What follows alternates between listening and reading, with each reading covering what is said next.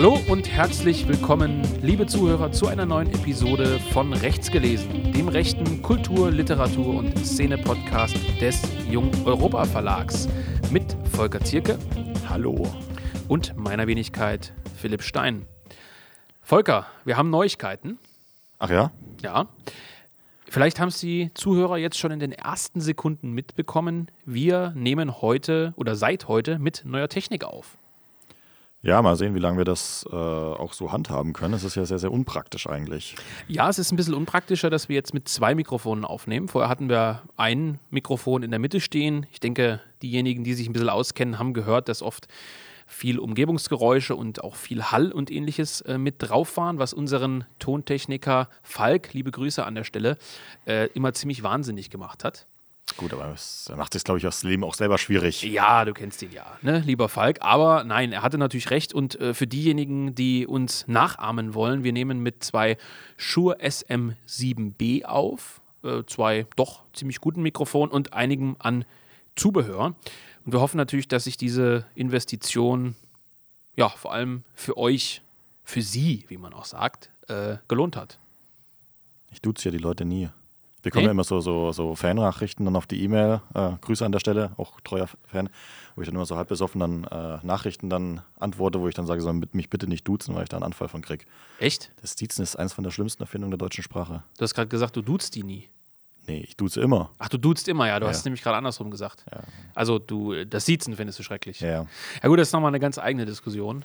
Äh, tatsächlich. Aber wie auch immer, wir haben, äh, wie gesagt, ein bisschen neue Technik am Start, versuchen uns da ein bisschen reinzufinden. Ich denke, es wird dann auch im Laufe der nächsten Aufnahmen immer noch ein bisschen besser. Aber über Rückmeldungen freuen wir uns natürlich immer. Und die zweite, ja, Neuigkeit, Kleinigkeit, äh, erfreuliche Angelegenheit ist, dass uns mal wieder ein treuer Zuhörer etwas geschickt hat. Ja. Etwas sehr Besonderes, nachdem wir letztes Mal einen wirklich schönen Whisky bekommen haben, einen Bruchladdig. Äh, wo haben wir, zu welcher Folge haben wir den verkostet? Das da. müsste ja Gaming gewesen sein, oder nicht? Nein, nein, nein, nein, es war viel davor. Es war viel davor, als wir den. Ist auch egal, wir haben den zu einer Episode verkostet und der war super. Und jetzt ist jemand nachgezogen und hat natürlich Alkohol geschickt.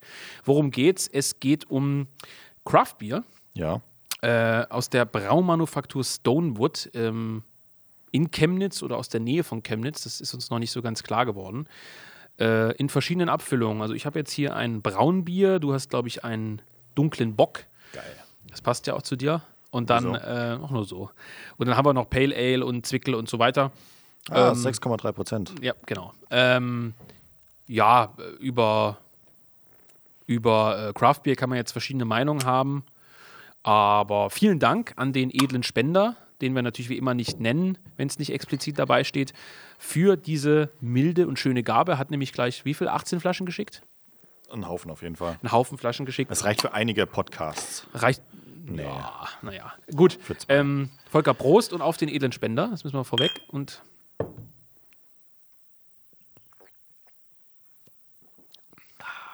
Ui. Hm. Ganz anders. Naja.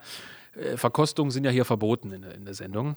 Ähm, Fakt ist, ähm, das Bier passt auf eine gewisse Art und Weise schön zu unserem heutigen Thema. Es ist nämlich ein regionales Bier und auch das Thema Regionalität, Heimat und Provinz passt ja zu unserem heutigen Buch Vernichten von Michel Hulbeck. Oder Ullebeck. Ulebeck, ja, ich, ich, weiß nicht, wie man es korrekt ausspricht. Ähm, vermutlich macht das jeder ein bisschen anders. Ähm, es ist, wie ich mir notiert habe, Volker, ein normannischer Name, mhm. Äh, was ja auch ganz gut zu seinen Romanen passt. Das werden wir vielleicht später nochmal behandeln.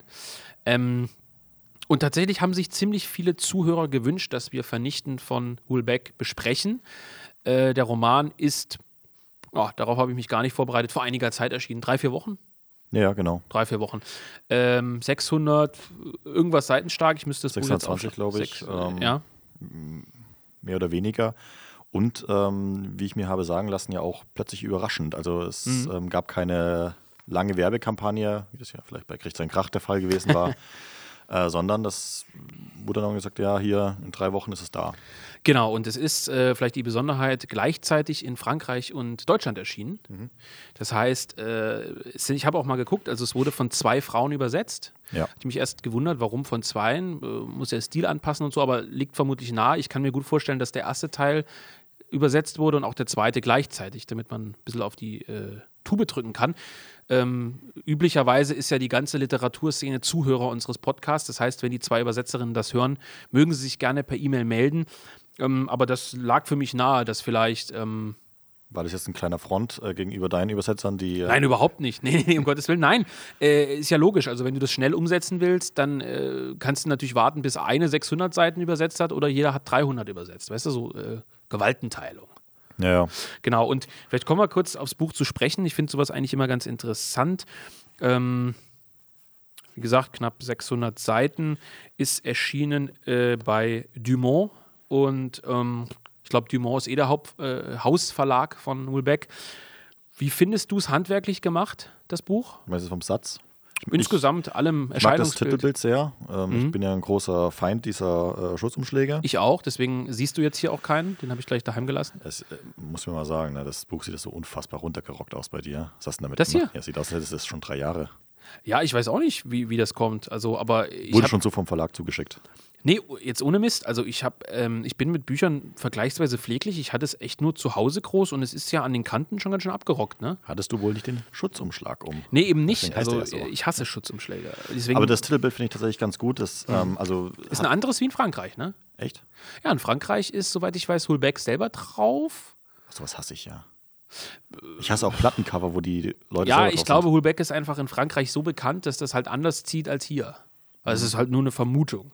Ich weiß nur, dass die ähm, äh, Titelbilder von ähm, den vergangenen äh, Hulebeck-Büchern alle ähm, in dem ähnlichen Design-Philosophie, äh, sage ich mal, sind. Also die sind alle so ähm, ja. Äh, bei Dumont so veröffentlicht worden. Ich habe auch vor kurzem jetzt auf Leserhinweis mir ähm, das Lovecraft-Essay von äh, Hulebeck gekauft. Das, das, sieht ähnlich aus, also es passt genau rein alles. Ja. Und ähm, das finde ich eigentlich immer ganz nett, wenn das alles so zueinander passt und dann praktisch dann alle Bücher auf einmal kaufen könnte und das würde dann so schön im Regal stehen. Ja, klar. Und ansonsten auch sehr, sehr angenehm zu lesen vom, vom Schriftbild jetzt. Ja, interessant ist, ich muss mich korrigieren, das haben zwei Männer übersetzt, Stefan Kleiner und Bernd Wilczek. Ähm, nee, weiß ja nicht, ob die jetzt männlich gelesen werden oder. Äh, und interessant ist, äh, äh, jetzt mal für die, die sowas interessiert, Druck und Verarbeitung CPI Books GmbH in Leck.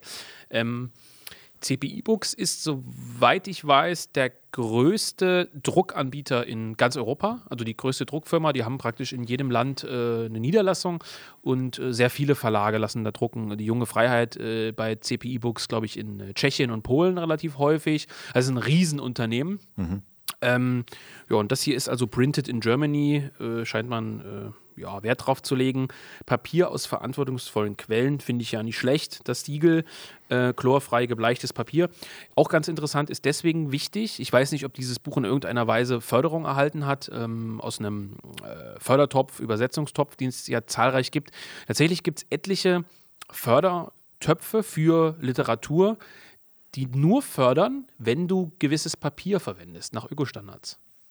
Ja, kann man schlecht und kann man, kann man schlecht und kann man gut finden, aber ist vielleicht für manche interessante Sache. Sonst kommt es mit einem Lesebändchen in Gold, was man bei der Dicke auch erwarten darf. Vom Schriftbild äh, sehe ich es ähnlich. Ist schön gesetzt, ist luftig gesetzt, kann man wenig Schlechtes sagen. Für die, die sowas wirklich interessiert, äh, es fehlen bei ein paar Seiten die Seitenzahlen. Echt? Nämlich, ja, immer bevor ein neues Kapitel anfängt. Guck hier. Interessant, habe ich nicht drauf geachtet. Ja. ja. warum auch immer, um ehrlich zu sein. Also erschließt sich mir jetzt nicht, aber ist egal. Ähm, gut, ich glaube, die Leute wollen nicht gelangweilt werden mit dem haptischen Bild dieses Buches. Auf jeden Fall äh, nicht schlecht geworden, nicht überragend, aber auch nicht schlecht. Und jetzt sprechen wir über Hulbeck, beziehungsweise wir sprechen erstmal über diesen Podcast. Wir werden jetzt, erste Warnung, bitte genau hinhören, wer das Buch noch nicht gelesen hat. Wir sprechen jetzt im, ich sag mal, ersten Teil ein bisschen über Hulbeck. Ganz kurz, das würde ich, habe ich mir ein bisschen was rausgeschrieben, würde ich ein bisschen was äh, äh, vortragen. Dann sprechen wir über den Roman und über die Themen im Roman. Und dann, spätestens dann, wir werden eine kleine Warnung aussprechen, sprechen wir auch über das Ende und über ein paar andere Dinge. Sonst ist so ein Podcast aus meiner Sicht irgendwie wertlos. Das ist ja keine Werbesendung für ja. das Buch. Und äh, wer es also noch nicht gelesen hat, der mag bis zu einer bestimmten Stelle zuhören und wenn es ihm zu heiß wird, muss er aussteigen. Weil wir werden über die sehr überraschende Wendung, das kann man glaube ich schon mal sagen, die ab Seite die letzten 150 4, Seiten. 500 irgendwann, ja, eintritt, werden wir natürlich sprechen müssen, sonst ist das wertlos.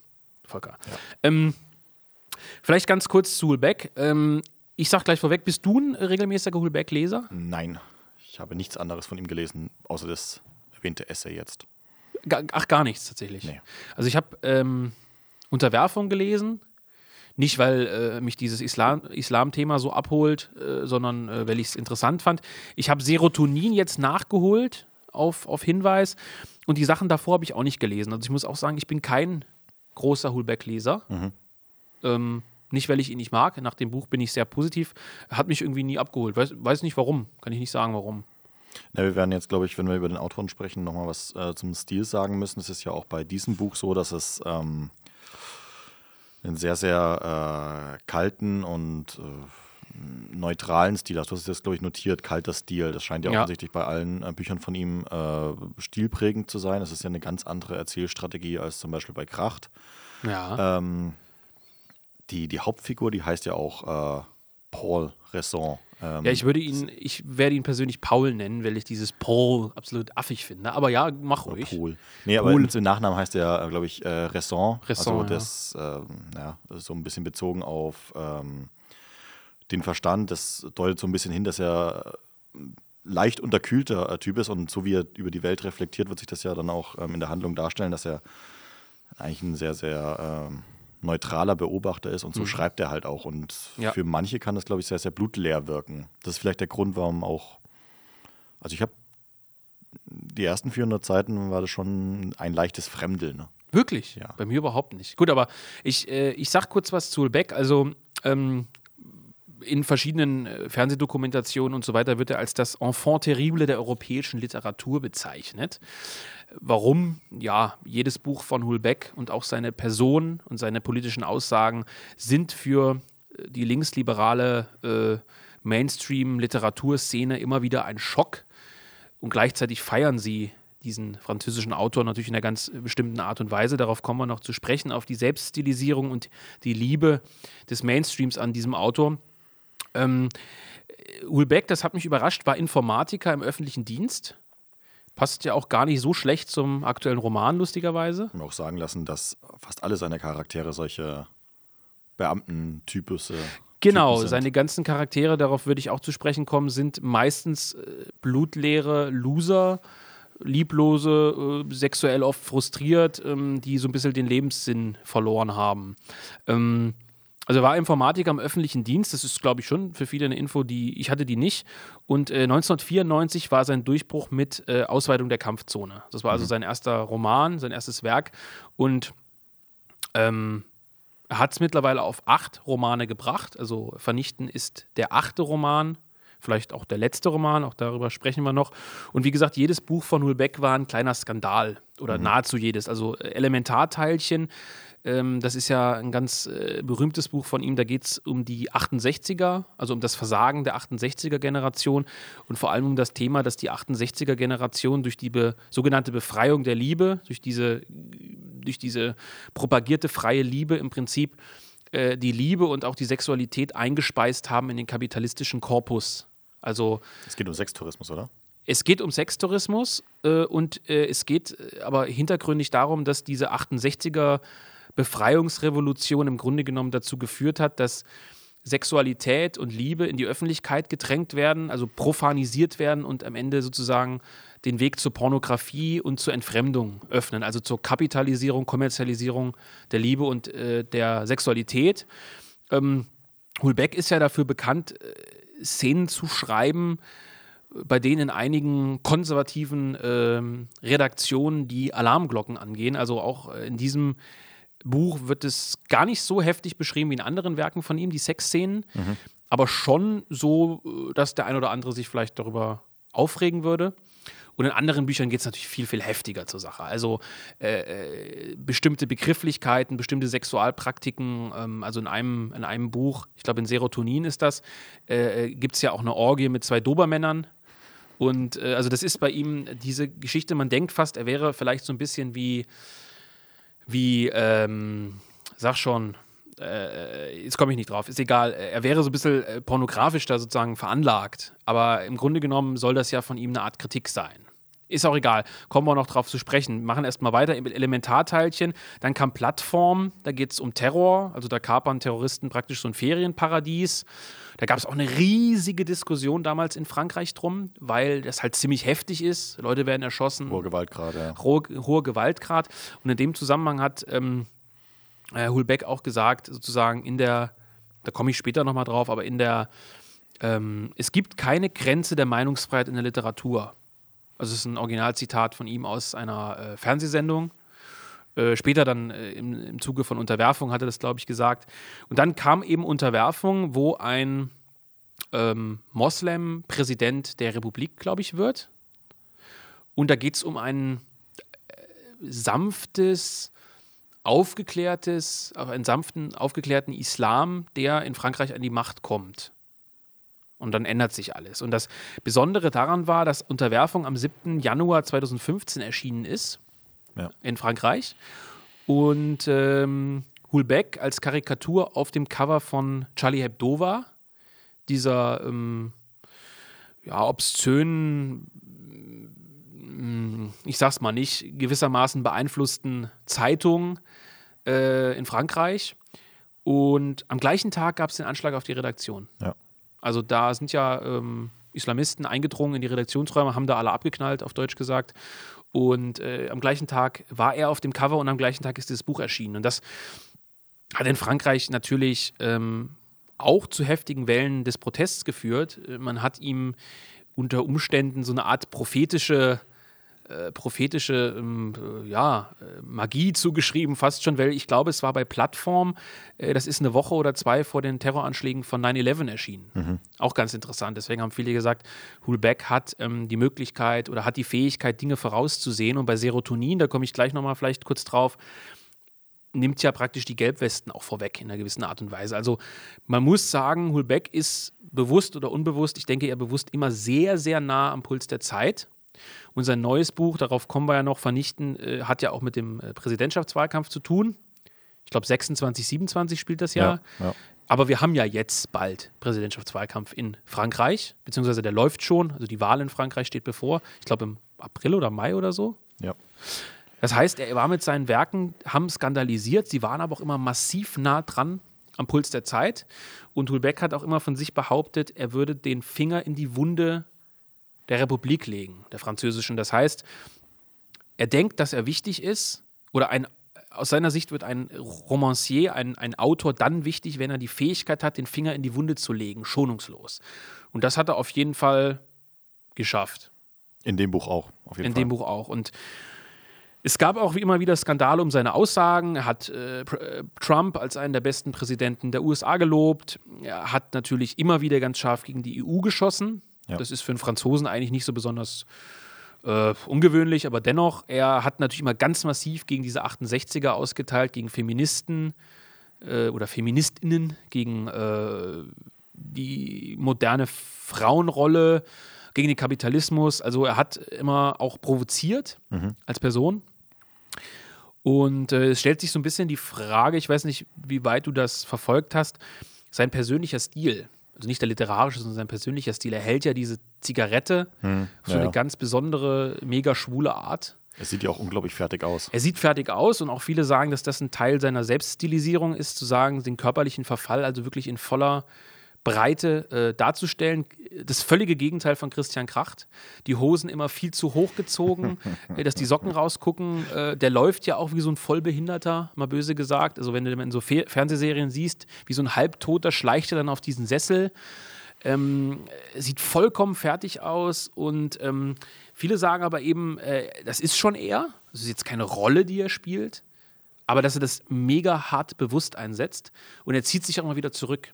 Es ist einfach dann monatelang verschwunden. Nach Unterwerfung war das zum Beispiel so. Und äh, das sind schon Mittel, sage ich mal vorsichtig, äh, die auch an Christian Kracht oder andere Autoren ähm, dieser Güteklasse erinnern, die mit diesem Autoren-Image auch ganz brutal spielen. Ja, das glaube ich auch. Aber es ist vielleicht auch so ein äh, ja, Künstlerding, dass man ab einem bestimmten äh, Wirkungsgrad, sage ich mal, ab einem bestimmten äh, Fallhöhe dann dazu neigt, sich so ja, exzentrische Manierismen äh, anzueignen, wie zum Beispiel ähm, nach, einer nach, einer Veröffentlichung von einem Buch nicht in tausend Interviews zu geben, sondern einfach mal äh, acht Monate abzuhauen. Auch so eine Parallele. Hat der also Christian also, Kracht auch gemacht. Er hat nach Imperium auch kein einziges Interview genommen, angeblich eben aus äh, ja, Kränkung, äh, dass man ihm äh, rechte Motive unterstellt hatte. Und ähm, ja, ich glaube, äh, Hullebeck funktioniert da ein bisschen anders, so von dem Spiel der Medien. Ich glaube, das würde auch nicht, die Methode Kracht, äh, wie es so schön heißt, würde bei ihm nicht funktionieren. Mhm. Aber, ähm, Aber es gibt gewisse Parallelen. Beide können sehr gut mit den Medien spielen, wissen darum. Äh, Hulbeck setzt die sozialen Medien natürlich ganz bewusst ein, indem er sich rar macht. Ja. Es ist ja in der Zeit der ständigen Präsenz eigentlich das heftigste Mittel, sich einfach rar zu machen. So ein Spiegel, so eine Welt in Deutschland oder so, die glauben natürlich, wenn die anklopfen, dann denkt jeder, äh, da muss ich unbedingt ein Interview geben.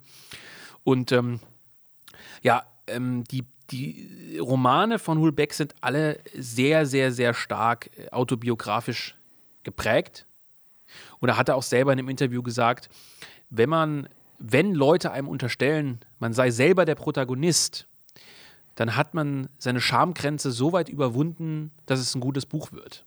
So in der Art, paraphrasiert. Also er sah da drin keine Beleidigung oder keine, keinen Angriff, sondern hat gesagt, äh, ja gut, wenn ich aus meinem Innersten wenn ich die Schamgrenze überwunden habe, aus meinem Innersten sowas aufzuschreiben, dann, dann ist es authentisch oder so. So in, in die Richtung hat er es gesagt. Ist ja was, du bist ja im Gegensatz zu mir auch äh, äh, Romanautor und ich glaube, du wirst nicht äh, das erste Mal mit dem Vorwurf konfrontiert worden sein, dass in, ins Blaue auch eine gewisse Art von äh, Autobiografie mitschwingt. Ähm, laut Hulbeck also eine positive Eigenschaft. Ich, ich kann das leider nur ähm, ja, nicht korrekt wiedergeben, aber Harald Schmidt hat sowas ähnliches mal gesagt, nämlich, ähm, dass man äh, sich als ja, Autor oder, oder Künstler eigentlich gar kein Privatleben hm. leisten könnte, beziehungsweise man ist es erst dann, wenn es da auch weh tut. Das heißt, ja. ähm, diese, diese ähm, Unterscheidung, wie man sich das oft so vorstellt, die findet eigentlich gar nicht statt. Ja, ist vermutlich schwierig, außer man schafft sich so eine wirklich so eine komplette Kunstfigur. Könnte ich mir vielleicht bei manchen äh, Hollywood-Stars oder Sängern oder so vielleicht schon vorstellen. Ich sage jetzt mal blöd, so äh, ganz blödes Beispiel Lady Gaga oder sowas, ja, also die dann unter Umständen. Ja, da. Du sagst jetzt Cool Savage, aber. King Cool Savage äh, ist leider auch ein Thema, was wir mal behandeln müssen. Der, der tiefe Fall dieses großen Künstlers zu einem unfassbar widerlich äh, auf Mainstream getrimmten äh, Schwuchtelrapper. Aber das ist ein anderes Thema. Das hat Tool Beck zum Beispiel zum Glück nicht gemacht. Ich will noch ganz kurz, bevor wir zum Roman kommen, aufgreifen. Die Themen sind in gewisser Weise, so blöd es klingt, nahezu immer die gleichen.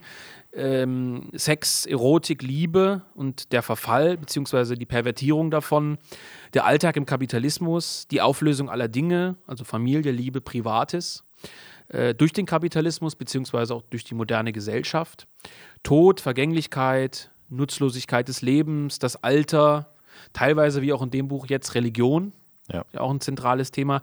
Politische und gesellschaftliche Tabus, das hatten wir schon gesagt. Und ähm, der Held, in Anführungszeichen, großen Anführungszeichen, der Protagonist ist immer in allen Werken eigentlich auf einer persönlichen und individuellen Reise des Verfalls.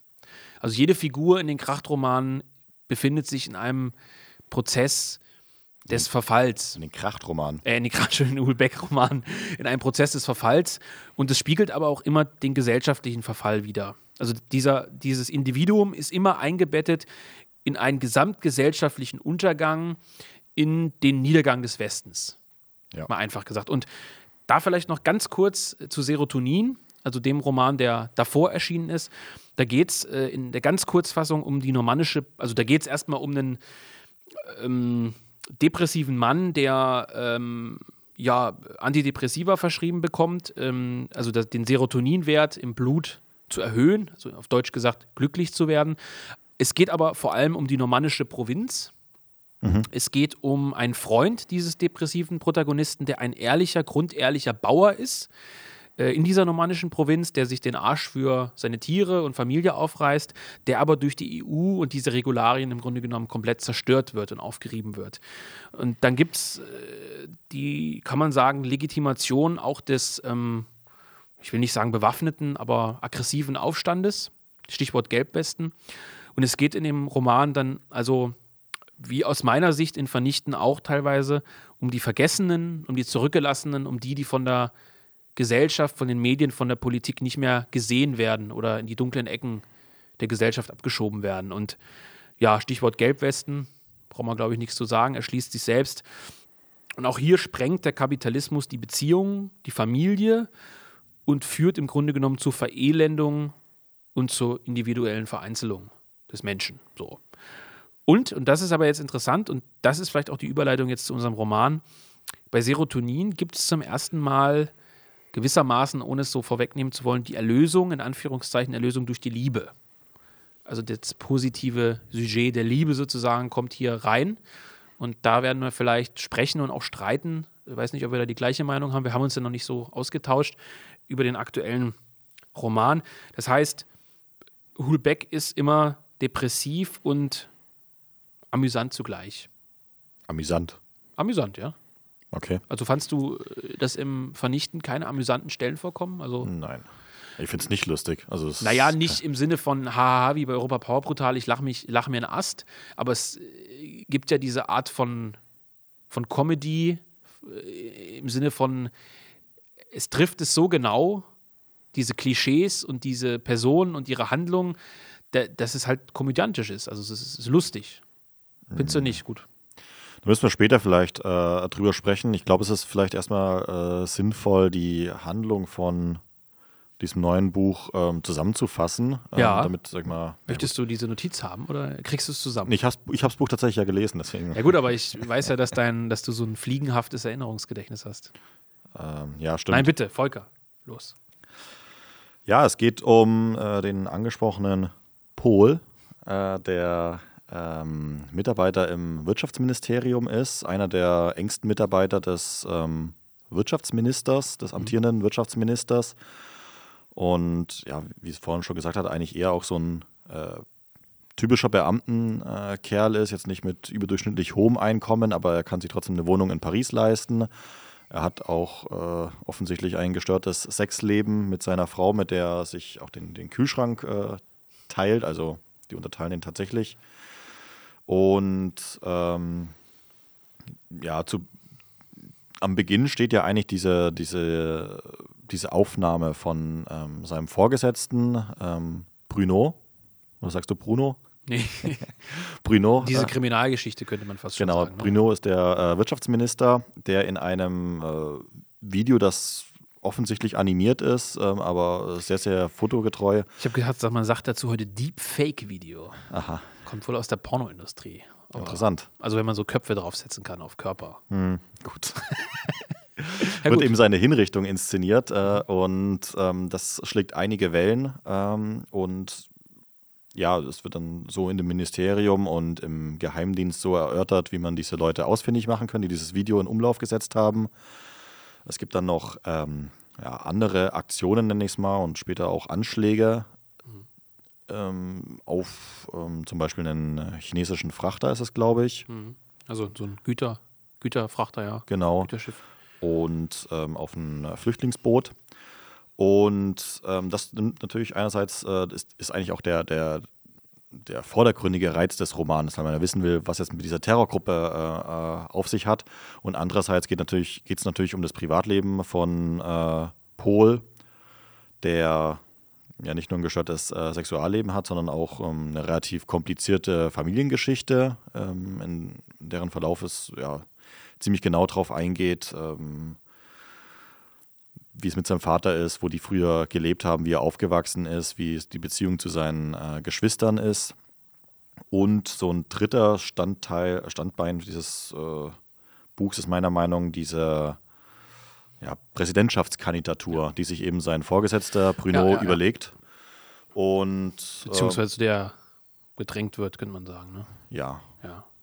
Und dieses natürlich, äh, hat natürlich darüber sozusagen den, den aktuellen Bezug, wie du vorhin gesagt hast. Ähm, Bruno ist ja der äh, Figur äh, äh Bruno Le Marie äh, nachempfunden, der ein Freund von Hulebeck ist. Mhm. Und genau, ich glaube, ja. Premierminister ist von Frankreich aktuell. Kann sein, ja. Und der Präsident ist logischerweise. Oder der, oder der, der Bürgermeister von Paris oder so. Und äh, äh, der Präsident ist logischerweise Macron nachempfunden. Genau. Also ich kenne Macron nicht so gut, muss ich sagen. Also bei so ein paar Sachen habe ich dann gefremdelt. Also ob das wirklich so ist, dass er so ein unglaublicher Charismatiker ist und, und, und so weiter und so fort. Aber die einhellige, die Presse sagt einhellig, es handle sich um Macron. Also ich denke, das äh, passt schon. Es ist auf jeden Fall kein Rechter, das ähm, erschließt sich aus dem Kontext. Nee. Denn es geht explizit um die Politik, es geht um auch den Verfall der Linken, die ähm, keine Punkte mehr setzen kann, keine, keine, keine wesentlichen Stimmen mehr ins Feld führen kann. Es geht um den Front National, beziehungsweise. Rassemblement National mittlerweile, ja, genau. Genau, der ähm, einige und auch einen Kandidaten ins Rennen schickt, der sogar sehr, sehr aussichtsreich ist, ein Stück weit. Und natürlich dann der Kandidat der Mitte, der mhm. nicht Bruno ist. Der nicht Bruno ist, genau. Und vielleicht kann man noch ergänzen, ähm, ich habe es glaube ich schon gesagt, es spielt äh, zur nächsten Wahl in Frankreich. Also es spielt jetzt nicht im Jahr 2022, sondern ich glaube 26, 27 oder mhm. was. Äh, man kann vielleicht noch ergänzen, dass ähm, äh, Paul, Paul Pogba ist es nicht, aber äh, dass der ähm, ja nicht nur äh, Mitarbeiter sozusagen ist, ähm, von Bruno, sondern dass er auch sein engster Vertrauter im Grunde genommen ist. Genau. Also auf, auf menschlicher Ebene, wobei die menschliche Ebene, darüber kann man diskutieren, die wird ja als sehr ja, interessant beschrieben, der beiden. Aber er wird schon zu ihm um 1 Uhr nachts ins, äh, in seine Wohnung äh, äh, nicht zitiert, sondern eingeladen. Die sitzen zusammen, essen, trinken was. Also schon ein Vertrauter und der ja auch im Laufe des Romans wichtiger für ihn wird.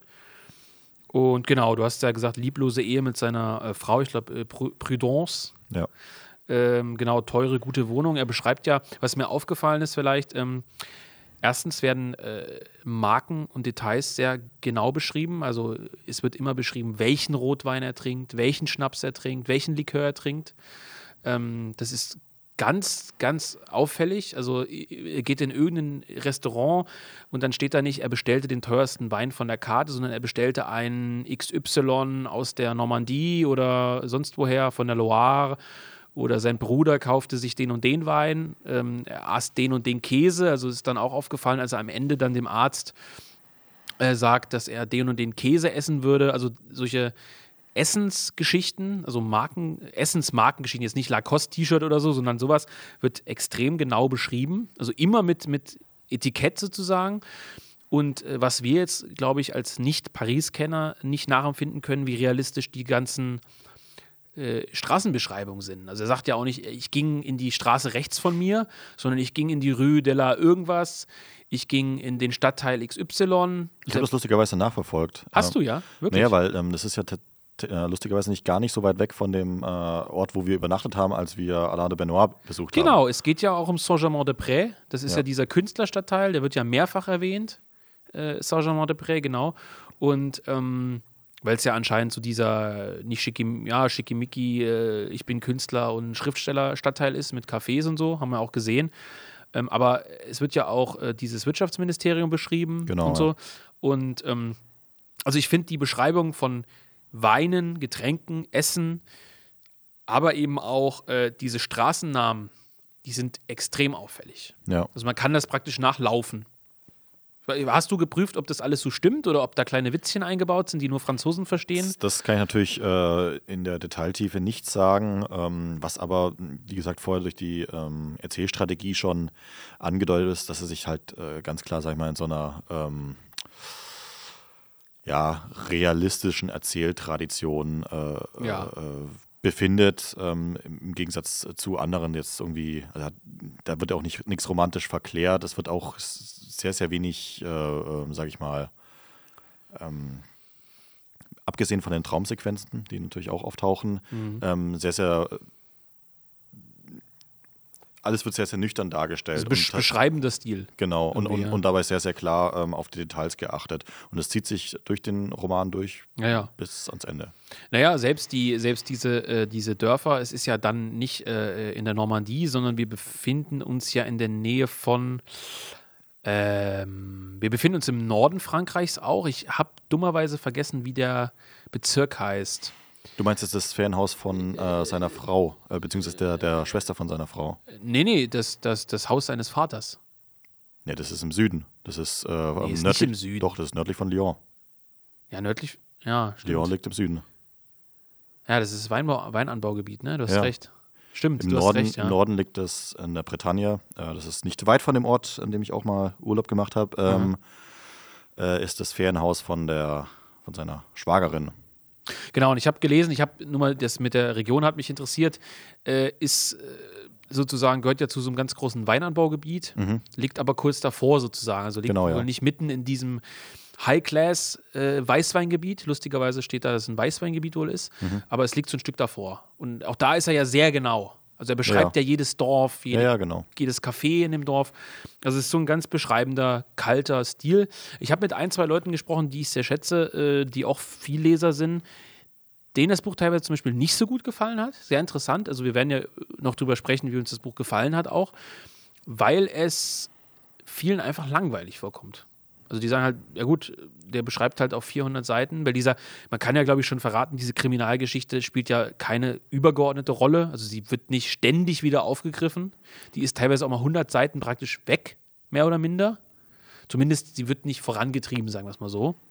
Und er beschreibt halt teilweise wirklich seitenlang, wie es mit seiner Wohnung ist. Ja, wie stehst du eigentlich zu Tierdokumentation, Volker? Äh, bin ich großer Fan davon tatsächlich. Ich ich sehr, auch, sehr gerne. Ähm, aber ähm, ja, man muss, denke ich, festhalten, dass ähm, es kein, kein Autor ist, der jetzt auf, ähm, wie sagt man so schön, auf Suspense aus ist. Also es ist kein spannungsgeladener Roman, der am Ende dann einen schönen Bogen hat, der dann Nee, praktisch das mhm. Ganze abschließt und dem äh, Leser Befriedigung äh, äh, verschafft. Na, weil das sowieso nicht, nee. es ist jetzt, nee, es ist sehr lustig, weil am Ende ähm, liest er ja ähm, hauptsächlich ähm, die äh, ähm, Sherlock Holmes Romane, Genau. die alle auf diese Art und Weise funktionieren und auch Agatha Christie, Ja, genau, ähm, ja. die alle Kriminalromane funktionieren so und das ist ja, glaube ich, die Parallele, dass ähm, diese Terrorgeschichte am Anfang so aufgebaut wurde, als würde sie auch so funktionieren, als eine Art Kriminalroman, äh, Genau. ähm, Roman, wo dann der Protagonist der Detektiv ist, der dann den Terroristen auf die Spur geht. Das erwartet man ja irgendwie. Und, ähm, und das verliert sich immer mehr so ein bisschen. Das ist in der, in der Filmfachsprache, würde man sagen, es ist ein Red Herring, es ist also so eine falsche Fährte. Mhm. Die einem da vorgeworfen wird. Und am Ende äh, wird es gar nicht aufgelöst. Es gibt keine. Ja, das ist übel. Ja, es ist geil. Ja, aber es ist übel. Also es ist für, also man würde ja sagen, das ist ja ein, ein Buch fürs Massenpublikum, ne? Muss man einfach sagen, weil, also grundsätzlich vom Verlag her gesehen, auf jeden Fall, das Buch war ewig lange bei Amazon auf Platz 1 Ja. und nicht nur auf Platz 1 bei äh, politischen Romanen oder so in der Kategorie, sondern wirklich auf Platz 1. Natürlich hat das enorme Verkaufszahlen für einen Roman. Wenn es bei Amazon auf Platz 1 ist, wenn es sicherlich in den Buchhandlungen überall ausliegt. Das heißt, es ist schon in gewissermaßen auf ein Massenpublikum ausgerichtet. Jetzt vielleicht nicht wie ähm, so ein äh, kleiner äh, Taschenbuchroman, wie heißt, wie heißt dieser Autor da, die da, den da alle lesen, diese ganzen ganz bekannten Kriminalromane? Ich weiß es nicht. Kluftiger. Liest Ja, bei mir oft. Ja, du weißt schon, was ich meine, diese ganz bekannten, äh, was weiß ich, äh, Western-Romane da, denen sich irgendwelche Weiber... Hydra Comics. Nee, äh, nee. Ähm, und also es ist schon gewissermaßen auf, auf ein großes Publikum und ich glaube, äh, für viele ist das so, die erwarten halt ein ein Hollywood, Hollywood-Ding. Ne? Am Ende äh, küssen sie sich und alles ist gut und Ich weiß leider nicht, ähm, wie Buchle Buchle ich erwarte, dass Buchleser ein bisschen ähm, intellektueller in Anführungszeichen sind als Leute, die ins Kino gehen und äh, den neuen Transformer anschauen. Dann, du weißt ja relativ genau, was man äh, bekommt, wenn man eben einen Transformer-Film anschaut oder einen Fast and the Furious oder sowas. wegen Ah. Megan Fox vermutlich. Wegen Megan Fox gucken das manche an. Kann ja sein, das sei ihnen ja auch vergönnt, aber Megan Fox. Ähm, man kann ja, bei einem Buch kann man ja einen höheren Standard anlegen und ich weiß nicht, ähm, da bin ich auch zu sehr aus, aus, ja, aus dem Umgang mit normalen Menschen auch raus, welchen Eindruck ähm, so ein Buch auf die macht. Ich könnte mir vorstellen, dass eben, also sogar der größte Normie muss ja klar werden, was ihm da vor Brocken vorgeworfen werden. Die immer so Eben an- nicht. Doch, ich glaube schon. Das ist nämlich sehr, sehr. Hast du mal drauf geachtet? Es, es wird nie von Flüchtlingen zum Beispiel geschrien. Er bedient auch explizit so eine rechte Sprache ein Stück weit. Ja, ja, das, ich würde da auch nachher nochmal eine Stelle vorlesen. Das ist nämlich teilweise schon äh, ganz, ganz spaßig. Ja, ähm, dass, dass auch die, ähm, die ein normaler Leser, meiner Meinung nach, der jetzt nicht übermäßig ähm, anpolitisiert ist, der vielleicht, weiß ich nicht, morgens mal Spiegel Online schaut oder ähm, die Tageszeitung äh, einmal in der Woche auf den Tisch bekommt von Oma oder Tichys Opa. Einblick. Nee, das wäre schon zu deep drinnen. Auf jeden Fall. auf jeden Fall, dass das, ähm, dass sie dann verstehen, ja gut, das hat parallel zum jetzigen ähm, französischen äh, Wahlkampf ähm, und die sehen, ah, da ist die Flüchtlingsthematik, das, das, das ist ähm, äh, äh, so auszulegen, ah, da geht es so ein bisschen um, um dieses Problem mit internationalem Handel, weil dann wird ja dieses ähm, Schiff versenkt und das hat Auswirkungen auf den Handel. Und ach, schau mal, dieser Bruno, der ist ja ein total äh, gescheiter ähm, Wirtschaftsminister, der kurbelt die Wirtschaft wieder an. Und dass die schon verstehen, dass, dass das alles so einen Bezug hat. Also die, die können das, die, die erwarten sich, glaube ich, von so einem Buch, dass es ein, eine kohärente Erzählung bietet, dass genau. es ihnen genau sagt, ob das, wie das einzuordnen ist, ob darauf, es gut oder darauf will ist. ich ja hinaus. Ähm, meine Frage an dich, Volker, was wirft Hulbeck diesen Massenmarkt, ich sage es jetzt mal so, weil was, was bei Amazon Bücher auf Platz 1 ist, kann man schon als ein Buch in Anführungszeichen, großen Anführungszeichen vielleicht für den Massenmarkt, aber für eine große Leserschaft, sagen wir mal so, bezeichnen. Was wirft er denen dahin? Also, ähm, das ist schon schwere Kost. Also nicht nur wegen des Endes, was wir noch besprechen werden. Ich glaube, das ist noch, noch nicht zu viel Spoiler, wenn man sagt, das Buch hat ein heftiges Ende, sondern was wirft er denen dahin? Also, das musst du erstmal verstehen, so blöd es klingt. Ich, ich, glaube, dass. Ähm ja, wie soll ich das jetzt sagen? also Unterwerfung, wenn ich, sorry, wenn ich dich unterbreche, ist will nicht sagen, das Buch ist einfach gestrickt. Aber es ist natürlich eine ganz andere Geschichte. Also eine ganz andere, da ist der Plot vielleicht, hm, ist es unter den Moslems jetzt eigentlich gut oder schlecht? Gibt es eigentlich das schleichende Gift der Islamisierung, wenn die sich als moderat ausgeben? Es hat natürlich auch mehrere Ebenen und so. Das ist jetzt kein, kein infantiles Buch, aber das ist natürlich nicht vergleichbar mit diesem, ich möchte sagen, Gesellschaftsroman. Ich glaube, ähm, es ist ja auch sein, sein längstes Buch, dass da, ähm, ohne jetzt die anderen gelesen zu haben, sehr, sehr, sehr viel drinsteckt auf, auf, auf einer sehr, sehr subtilen Ebene. Zum Beispiel, ähm, welche Tätigkeiten gehen seine Geschwister nach? Was haben die für Berufe? Ähm, was sagt das über die Berufe aus? Was sagt das über das Gesellschaftssystem aus? Ähm, es geht ja auch sehr, sehr intensiv um das Thema äh, Gesundheit, Gesundheitssystem. Ähm, es gibt ja auch dann wird dargestellt nach, nach welchen Prinzipien Altersheime oder, oder so, ähm, ja, was, was, sind das, Rehas ähm, organisiert sind. Und ja, kleiner mhm. Spoiler, es geht halt ums Geld und um äh, Nützlichkeit und die Art und Weise, wie das gemacht ist, müsste selbst im größten Normi doch die, die, die, den, einen, einen Nachdenkprozess äh, ansetzen lassen. Die sehen nämlich, ah, das, das, das ist so, und ich glaube gerade bei viele Franzosen, deswegen sind die auch die ganze Zeit auf der Straße, sehen diese Probleme. Da gibt es ja auch diesen ganz krassen äh, Unterschied zwischen Land und Stadt. Ich glaube, das wollte ich dazu sagen, ich glaube, das Buch funktioniert in Deutschland schon auch. Ja. Aber es funktioniert vor allem in Frankreich natürlich. Ja. Ne? Ähm, es ist schon auch ein französisches Buch. Also es spiegelt halt einfach die französische Gesellschaft wieder. Und die ist der deutschen sicherlich nicht extrem unähnlich, aber ähm, es gibt schon auch Unterschiede. Ja. Ja, und ähm, über die politische Intention werden wir noch sprechen, also auch Stichwort diese afrikanische Pflegerin ähm, seines Vaters, die dann später mit, mit dem Bruder, mit dem Aurelien zusammen ist, die wird ja auch extrem positiv gezeichnet. Die total schockiert ist, wie es sein kann, dass im französischen Gesundheitssystem alte Menschen äh, wie Zombies in Zimmer abgeschoben werden, wo sie sich voll scheißen und wo sie verhungern und verelenden im Grunde genommen. Und, und, als Afrikanerin kann sie überhaupt nicht, oder ich glaube Nordafrikanerin oder was sie ist, ne? oder? Ja, Schwarzafrika ist das, glaube ich. Das Schwarzafrika sogar, äh, überhaupt nicht verstehen kann, wie man mit alten Menschen so umgeht. Also auch da natürlich so ein bisschen dieses Archaische. Also da wird jetzt der, Schwarze oder, oder der Afrikaner auch nicht zum Beispiel als also, ne, du hast auf der einen Seite, er benutzt nicht das Wort Flüchtlinge, sondern er benennt das sehr klar, was da passiert. Auf der anderen Seite hast du diese Pflegerin als Figur, wo man auch sieht, der Mann kann schon unterscheiden. Und auch wie er teilweise Rechte dort beschreibt.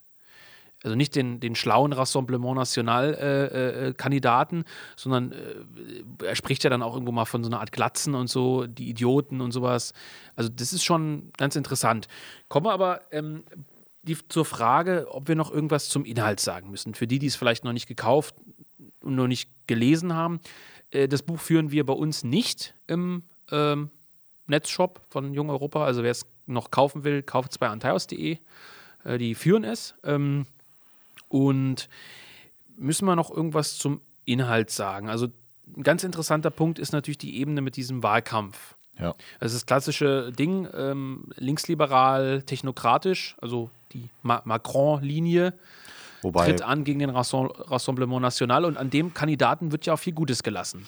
Ich würde nicht sagen, dass die übermäßig linksliberal sind. Das sind halt so totale, also Pohl ist ja selber eigentlich ein rechtskonservativer Typ äh, äh ja. von, von äh, vielen Denkweisen her. Er hat ja auch äh, jetzt keine großen Bedenken, ähm, dass eben sein äh, Schwager, also der Mann seiner Herf oder ja, Herr W. Schwester, weiß ich gar nicht. Äh, ich glaube Herr W. Oder? Ist es der? Geiler Typ ist das. Der, ja, der Ex-Aktivist der identitären Bewegung. Ja.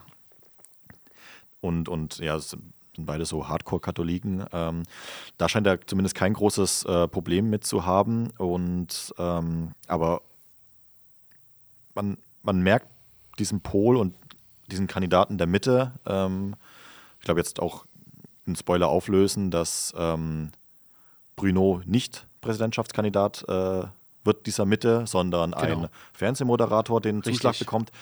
Und das erinnert ja so ein bisschen an Trump, fast schon. Mm, ja. Wobei Trump ja fähig war, das ist vermutlich unfair. Also fähig im Sinne von äh, kein Vollidiot. Echt? Naja, du weißt, wie ich es meine. Also dieser, dieser Typ, äh, ich weiß den Namen nicht mehr, der da aufgestellt wird in dem Buch als dann Präsidentschaftskandidat. Der, ja, der ist, wird schon als Idiot gezeichnet. Der wird als extremer Idiot gezeichnet und, und auch als jemand, der im Grunde genommen nicht wirklich selber fähig ist, diesen Wahlkampf zu führen und so weiter und so fort. Also ich glaube nicht, dass Hulbeck in dem Fall an Trump gedacht hat. Unabhängig Aber, davon, wenn du jetzt sagst, äh, linksliberal, äh, fällt dann doch auf, dass ähm, diesen Kandidaten oder diesen, diesen Lager der Mitte, wie dem jetzt auch Bruno jetzt mal zuzurechnen ist, dass die schon ein sehr, sehr desillusioniertes äh, Politikbild zumindest nach außen hin abgeben dann auch, ähm, also wenn er mit Bruno zum Beispiel redet, ähm, sind die ja unfähig, ähm, ähm die Probleme der Gesellschaft wirklich zu umreißen. Also ähm, da geht es dann halt um Wirtschaftszahlen, um, da geht es dann um die Autoindustrie und ähm, dass man den Deutschen eins ausgewischt hat, weil die ja mit ihrer Autoindustrie ja immer die französische in den Sack gesteckt haben und es ist eben nicht mehr so, dank Bruno und, und dann wird es dann so als Erfolg herausgestellt und dann ist es natürlich auch symptomatisch, dass dann als Präsidentschaftskandidat jemand rausgestellt, der von Politik gar keine Ahnung hat, der mhm. ein totaler Idiot ist. So eine Art Handpuppe. Ja, und genau. das auch, ähm, also was ich ähm, eine der krassesten Stellen im Buch eigentlich fand, ist dann, wo dieses, von dieser Terrorgruppe, dieses ähm, Migrantenboot äh, vor der spanischen Küste, glaube ich, versenkt genau. wird und die Franzosen für ihren äh, Wahlkampf dann sofort einen Flugzeugträger dann da hinkarren und dann mit allen Staatsmännern äh, eine riesen Rambazamba PR-Show machen und allein wie das dargestellt ist, das. Ähm, das hat so mich ein Stück weit an, äh, an, an Sea Changes erinnert, mhm. aus unserem Verlag, weil da auch äh, diese linksliberale Kaste diese Technokratenkaste da so schön gezeichnet wird. Ich meine auch mit linksliberal nicht, dass die eine linksliberale Einstellung haben, aber beispielsweise gibt es ja diese Stelle äh, mit der Cannabis-Legalisierung. Mhm wo es dann heißt, äh, ja, Bruno ist jetzt kein Fan von Cannabis, aber er hat natürlich nichts gegen die Cannabis-Legalisierung, weil Frankreich hat gute Gebiete, um äh, Cannabis anzubauen, irgendwo im Süden. Äh, da könnte man noch eine Mark mit verdienen. Das heißt, diese Technokraten sind natürlich selber nicht linksliberal, sondern es sind richtige Hardcore-Technokraten. Ja, auf jeden Fall. Aber, aber diese, dieser linksliberale Rutsch der Gesellschaft, ähm, das stört sie nicht Nee, es wird einfach nur auf, äh, auf Vorteile geprüft. Ja, ja, aber äh, der Punkt ist ja, dass mehrfach im Buch vorkommt, dass sich Bruno einen Sieg des Rassemblement National auf keinen Fall wünscht. Und da sagt er ja auch, weil es seinen persönlichen Ansichten widerspricht und weil er glaubt, dass es schlecht für die Wirtschaft ist. Das kommt beides raus. Aber dieser Bruno lehnt auf gewisse Weise die Rechten schon ab. Nicht, weil er irgendwie eine antifaschistische Überzeugung hat, aber das widerspricht irgendwie schon seinem Typus. Er kommt dann ja auch zusammen, das kann man vielleicht auch schon sagen, mit seiner indischen, glaube ich, indisch oder pakistanischen Politikberaterin, Raksane oder wie heißt die oder ja, so in die Richtung. Das heißt, er scheint mit dieser, äh, ich sage es jetzt mal klar, äh, Abstammungsrassenfrage jetzt weniger ein Problem zu haben. Ähm, äh, Pol ja auch nicht. Sein Bruder ist ja dann mit der äh, Schwarzen zusammen und so weiter. Ähm, das heißt, die nehmen dieses Linksliberale einfach so in Kauf, solange es was bringt. Das sind also keine Linksliberalen, aber du, also der Ulbeck zeichnet schon dieses sehr realistische Bild, obwohl es in der Zukunft spielt, dass die Technokraten dieses Linksliberale halt mit dem Schlepptau haben. Die Zerstörung der Gesellschaft. Es, sind, es ist einfach, wie es ist. Das sind die Technokraten, die sind aber selber auch nur ein Stück weit ähm, Rädchen im System. Das heißt auch, ähm, was, was so ein, so ein Mythos in der Rechten ist, dass es eine große Verschwörung von oben gibt, Thema Great Reset und sowas, ähm, dass auch die Leute, ähm, die jetzt in den höchsten Ämtern mit drin sitzen, dass die sich dieses, äh, dass die so in einer bestimmten Denke drin sind, dass sie das selber nicht mehr reflektieren können. Und glaubst du, das ist eine realistische Darstellung? Absolut. Also auch für die deutsche Politik, dass Ja, die ja. so hardcore technokratisch sind? Also Ja, würdest du das auch für, jetzt sagen wir mal, Ricarda Lang und so sagen? Also für Ich denke schon, ja. Also ich, ich will nicht darauf hinaus, dass ich glaube, dass die Grünen beispielsweise idealistischer sind oder so. Nur Bruno wird ja gleichzeitig, und das muss man sehen, auch als ein guter Technokrat dar, dargestellt. Also er ist ja extrem effektiv. Mit allem, was er tut, hat er extremen Erfolg. Also im, im beruflichen. Und mir kommen die deutschen Politiker von Merkel und so weiter, teilweise mal abgesehen, teilweise auch wie eine Dilettantenshow natürlich vor. Wenn man sich jetzt diese ganze Corona-Politik anschaut, mal vor, mal zurück, mal hier was, mal hier ein Fehler. Ähm, also Bruno und so werden schon als perfekt funktionierende Rädchen in einem großen System dargestellt, das irgendwie unfehlbar ist ein Stück weit und nicht gestürzt wird. Und die deutsche Politik wirkt mir eher teilweise auch ein bisschen wie so eine Clownshow. Ich weiß nicht, ob das jetzt so ein ähm, sehr, sehr subjektiver äh, Eindruck ist, weil ich glaube nicht, dass wir von Clowns regiert werden. Das mag jetzt vielleicht wie ein Schock für manche klingen, die denken, haha, die sind alle so doof da oben und ich würde es viel besser machen.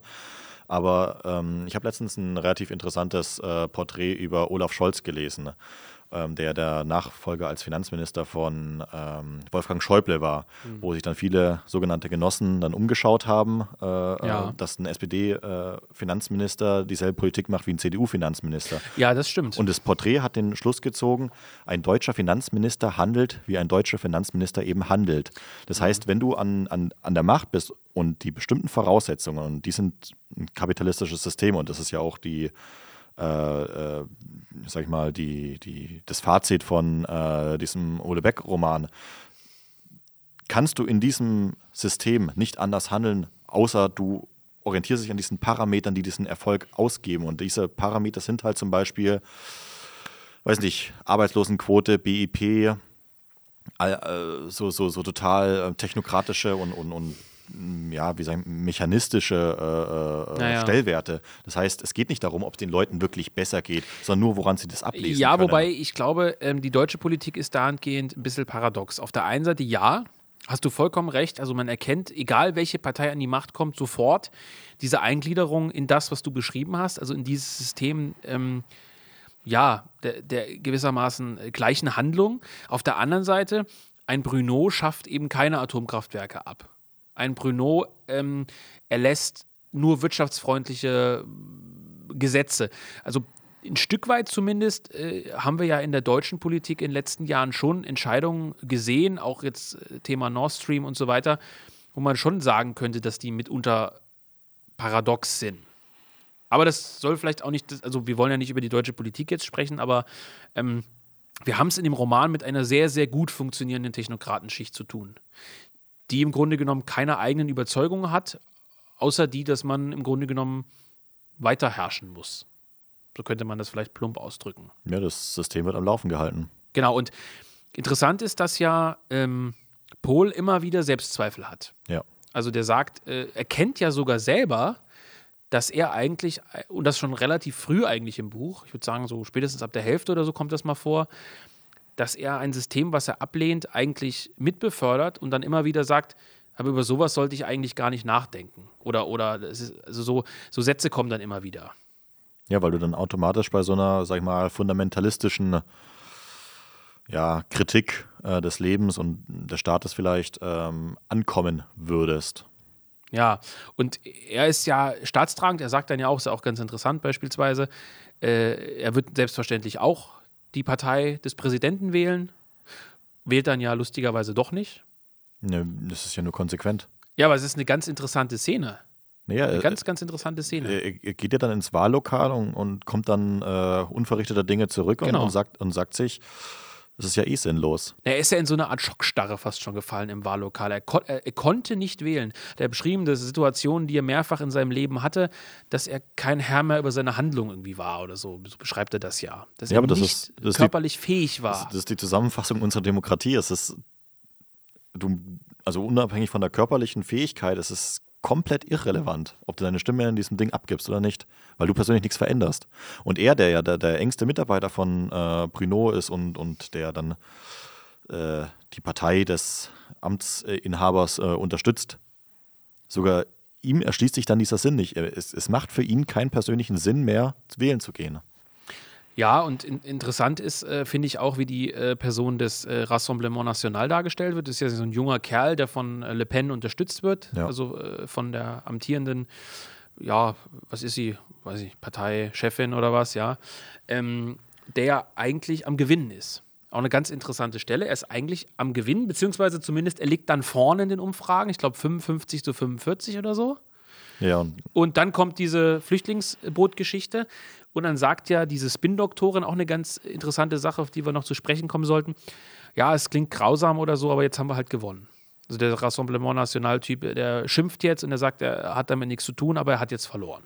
Ja, deswegen denke ich, dass die ähm, Szene jetzt, sag ich mal, so wichtig ist und auch so eindrucksvoll, weil dann eben auch diesen Normie-Lesern ja eigentlich klar werden müsste, so ähm, wie Politik eigentlich gesehen wird. Das heißt, ein, ein äh, Anschlag auf äh, einen Dönerladen ist halt kein Anschlag auf einen Dönerladen. Und ein Sondern da reiben sich Leute, so hart es klingt, die Hände. Ja, klar. Die reiben sich die Hände, während sie betroffen irgendwo stehen und heulen. Also, ich weiß ja auch, dass äh, Nicht-Freunde des Podcasts diesen Podcast hören. Aber man kann ja nicht wirklich ernsthaft glauben, dass, äh, wenn, wenn in den Parteizentralen äh, gelesen wird, dass zwei Polizisten in Rheinland-Pfalz erschossen wurden, dass die dann ernsthaft denken, oh, wie schrecklich. Sondern dass man dann Nö, wirklich dann. Es gibt eine, eine, eine, völlige Gleichgültigkeit. Nee, keine Gleichgültigkeit, sondern es wird automatisch auf Verwertbarkeit geprüft. Nee, ich meine auf der emotionalen Ebene. Ja. Und dann, genau, und dann, genau, wie kann man. Und das ist bei, äh, mit Verlaub, jeder Partei so. Ja, es ist, also ja auch, es ist auch bei uns so. Es ja, ich sage ja, je, bei jeder Partei ist das so. Die einen posten dann sofort, wir müssen unsere Polizei mehr aufrüsten, die anderen posten irgendwas anderes. Genau. Und also Hulbeck zeichnet ein, ich würde sagen, aus meiner Sicht etwas überspitztes, weil ich schon der Meinung bin, dass er das als zu professionell darstellt. Aber vielleicht ist es in Frankreich auch anders. Aber ein relativ realistisches Bild einer Postdemokratie. Ist natürlich die Frage, ob man ja. diese Begriffe halt gerne verwendet, aber Postdemokratie führen wir, nehmen wir jetzt erstmal her. Ähm, und es wird in so vielen Stellen in diesem Buch klar, und ich muss auch sagen, Holbeck schreibt es dann ja doch sehr eindeutig irgendwann auch. Ich weiß nicht, was genau dort dann abgeschafft wird. Der Ministerpräsident wird abgeschafft oder also es gibt dann ja, es gibt dann ja im Zuge, also äh, im Grunde so, genommen, der, so, ja. der Plot ist ja, Macron stellt diesen, diesen lächerlichen Fernsehheini dahin, damit der das ein paar Jahre macht und dann kann er wieder zurückkehren. Genau, weil es eine Amtszeitbegrenzung auf eine zwei Amtszeitbegrenzung so. gibt. Genau, Stichwort Putin, wo es ja mit Medvedev auch so war im Grunde ja. genommen. Ähm, und der Bruno ist halt äh, aus Sicht des Präsidenten der gefährlichere, deswegen ist er nur Nummer zwei, der Vizepräsident. Ja, genau. Und ähm, genau, ein anderer muss her, der es dann halbwegs schlecht macht und auf dem man dann folgen kann. Und äh, das zeigt diese Skrupellosigkeit, Berechenbarkeit oder die Berechnung dieses genialen Präsidenten auf eine gewisse ba Weise.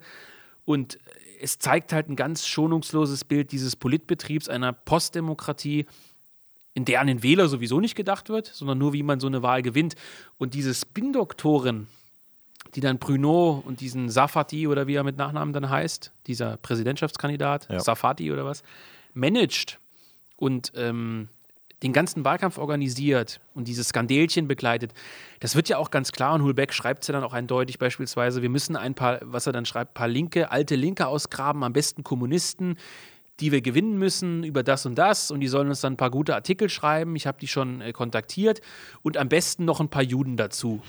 Das sagt sie dann ja auch so. Wir brauchen ein paar Juden, die sagen, äh, ja, der Präsident ist ganz toll und der anderen sind antisemitisch. Und das ist eine Sache, in USA wäre das nichts Besonderes in, im Roman oder so, weil da auch die Selbstironie dieser jüdischen äh, Komikerkaste und so, kann man sagen, relativ hoch ist. Aber gerade in Europa, vor allem in Deutschland, diese Eindeutigkeit zu sagen, wir brauchen da irgend auch ein paar Juden, da würde man sagen, na klar, die SPD und die CDU oder jetzt auch beispielsweise ein ähm, Bundestagspräsident einer anderen Partei, die vielleicht blau ist, der jetzt mit einer Kippa irgendwo rumsitzt oder so. Ja, und das ist jetzt gar nicht besonders politisch gemeint, klar, also Hulbeck sagt ganz schonungslos, wenn man so einen Wahlkampf gewinnen will gegen die Rechten und eine bestimmte Klientel von Menschen erreichen will, ich glaube, sie sagen ja, diese fettärschigen, langsamen, weinerlichen Humanisten, ja. Also die, ich glaube, das Wort Humanisten fällt auch, die, die sie ja verachtet mit diesen Worten und als, als, als schwanzlose Loser im Grunde genommen darstellt, die gewinnen wir über so, so ein paar jüdische Unterstützer. Und das so klar zu sagen, schon ein hartes Ding. Naja, es, es wird ja dann auch, ähm, die, die Kontraste werden ja dann ziemlich deutlich gesagt. Sie schauen sich ja dann bestimmte Wahlhochburgen an, wo wir sagen, ja gut, ganz, ganz Landstriche sind halt an den, äh, ans Rassemblement National verloren. Da muss man auch keinen Wahlkampf machen, zum Beispiel analog zu den USA, wo eigentlich nur die Swing States entscheidend sind und ja. in bestimmten Staaten gar kein Wahlkampf stattfindet, weil es verloren ist. Oder äh, gewonnen. Könnte man ja in Deutschland auch, zeichnet sich ja der Trend auch dorthin ab. Ähm, dass ähm, ähm, wo dann aber zum Beispiel auch die, die äh, Beobachtung gemacht wird, ach, ähm, hier ist übrigens ein Landstrich, der ist vollkommen vom äh, Rassemblement National äh, beherrscht, aber die äh, Stadt äh, innerhalb, die, die Provinzhauptstadt äh, wird von den Kommunisten beherrscht. Ja, Villejuif, was ja. heißt das? Villejuif, ja. ja, also wie gesagt, das ist jetzt nichts, manche werden vielleicht lachen, andere werden schockiert sein in Villejuif, sagt sie dann, wohnen gar nicht mehr so viele Juden, aber da herrscht halt ein kommunistischer, äh, also auch Hulbeck unterstellt jetzt hier diese, so, so blöd es klingt, diese Verbindung Rote und äh, die, ja.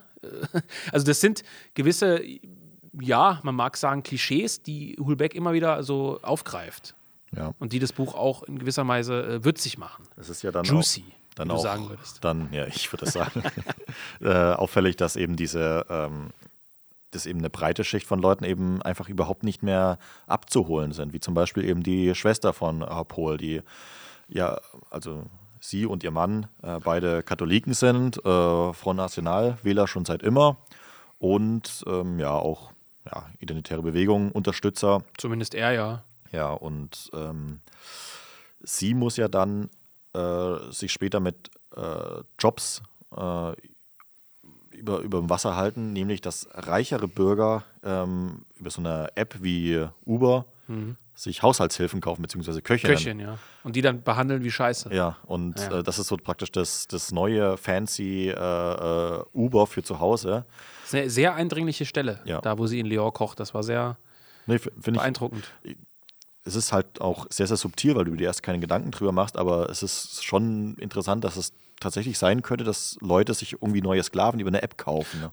Vielleicht gibt es das ja auch. Ich weiß es nicht. Müssten wir mal recherchieren. Ja, Uber halt. Ja, aber auch in diesem Kochbereich vielleicht. Ja. Jedenfalls ist es eine richtig Hardcore-Kapitalismuskritik. Ja. Also eine richtig Hardcore-Kapitalismuskritik. Auch diese Beschreibung von äh, deren Heimstadt Arras heißt die, glaube ich, ne? Von, ja. äh, wo, das ist in Nordfrankreich. Genau, richtig, deswegen habe ich es verwechselt. Die, die kommen aus Nordfrankreich, genau. Richtig, Entschuldige, daher kommt das habe ich gegoogelt. Wikipedia, unser Freund, ne? Arras, die Ecke dort, genau. Das hm. ist Nordfrankreich, aber nicht Normandie, glaube ich, ne? Nee, nee, Pas de Calais. Das ist. Äh, genau, in der Nähe von Calais. Ja, ein bisschen weiter drunter eben. Ja, und das ist, muss ja wohl eine ganz abgefuckte Gegend halt sein, auch tatsächlich. Ja. Also wirtschaftsschwach. Auch die Stadt muss wohl mega schön sein, dort die Ecken, aber. Ich weiß es nicht, ich bin, glaube ich, nur mal durchgekommen. Ja, jedenfalls ähm, kommen wir vielleicht vom, von dem, ich glaube, wir haben jetzt ein bisschen was zum politischen Gehalt gesagt. Was denn? Wir haben jetzt eine Stunde. Also ich dachte, du wolltest noch ein Bier haben. Das wäre auch ein Thema. ja, das auch. Ja gut, der Podcast wird ein bisschen länger, Volker. Mach kurz Pause, wir holen kurz Bier. Ja, Volker, willkommen zurück vom Bier holen. Äh, jetzt mit Zwickel. Ich mach mal auf. Ja, vielleicht schließen wir, obwohl wir jetzt schon bei einer Stunde ungefähr sind, aber das ist halt einfach ein wichtiges Buch. Vielleicht schließen wir das Thema Politik in Anführungszeichen mal ab. Die Leute sollen sich auch ihre eigenen Schlüsse ziehen. Ähm, ich habe mir das so notiert: Zentrum der Politik längst hohl, Politik bereits vernichtet. Auf moralischer Ebene. Du hast jetzt absichtlich das Wort vernichten gewählt. Ja, unbedingt. Und äh, ist ja auch ganz schön bei dem Thema Armut, vielleicht nochmal Thema Kapitalismus und Politik, hm, dass er am Ende, relativ am Ende, zu dem Bruno auch sagt, ja, Bruno, ich glaube, äh, im nächsten Wahlkampf, da sollten, solltest du dich mehr auf die Arbeitslosen konzentrieren. Und dann sagt er so wie aus allen Wolken gefallen, ah ja, stimmt, die Arbeitslosen, ja, die habe ich ja total ähm, vergessen eigentlich während meiner Zeit. Die Wirtschaft ist immer besser geworden, aber nicht die Arbeitslosigkeit. Und dann kommt ja dieser Dialog, wo, wo man auch sagen kann, was in diesem äh, fucking Buch alles drinsteckt. Technikkritik, äh, Wirtschaftskritik, Kapitalismuskritik, wenn er dann sagt, der Bruno ganz rational analysiert, ja, wir haben ein Problem, die Produktivität in den Fabriken steigt. Das heißt, wir brauchen weniger Arbeiter, um beispielsweise ein Auto zu produzieren. Auf der anderen Seite ist der Dienstleistungssektor eigentlich auch schon überlaufen. Wohin mit den ganzen Arbeitslosen? Wir werden Stellen im Staatsapparat schaffen müssen, wo die Leute arbeiten, damit sie was zu tun haben, fürs Selbstwertgefühl und fürs Geld, was aber wiederum eigentlich der Staat finanziert. Also er sagt, das wird schwierig und teuer.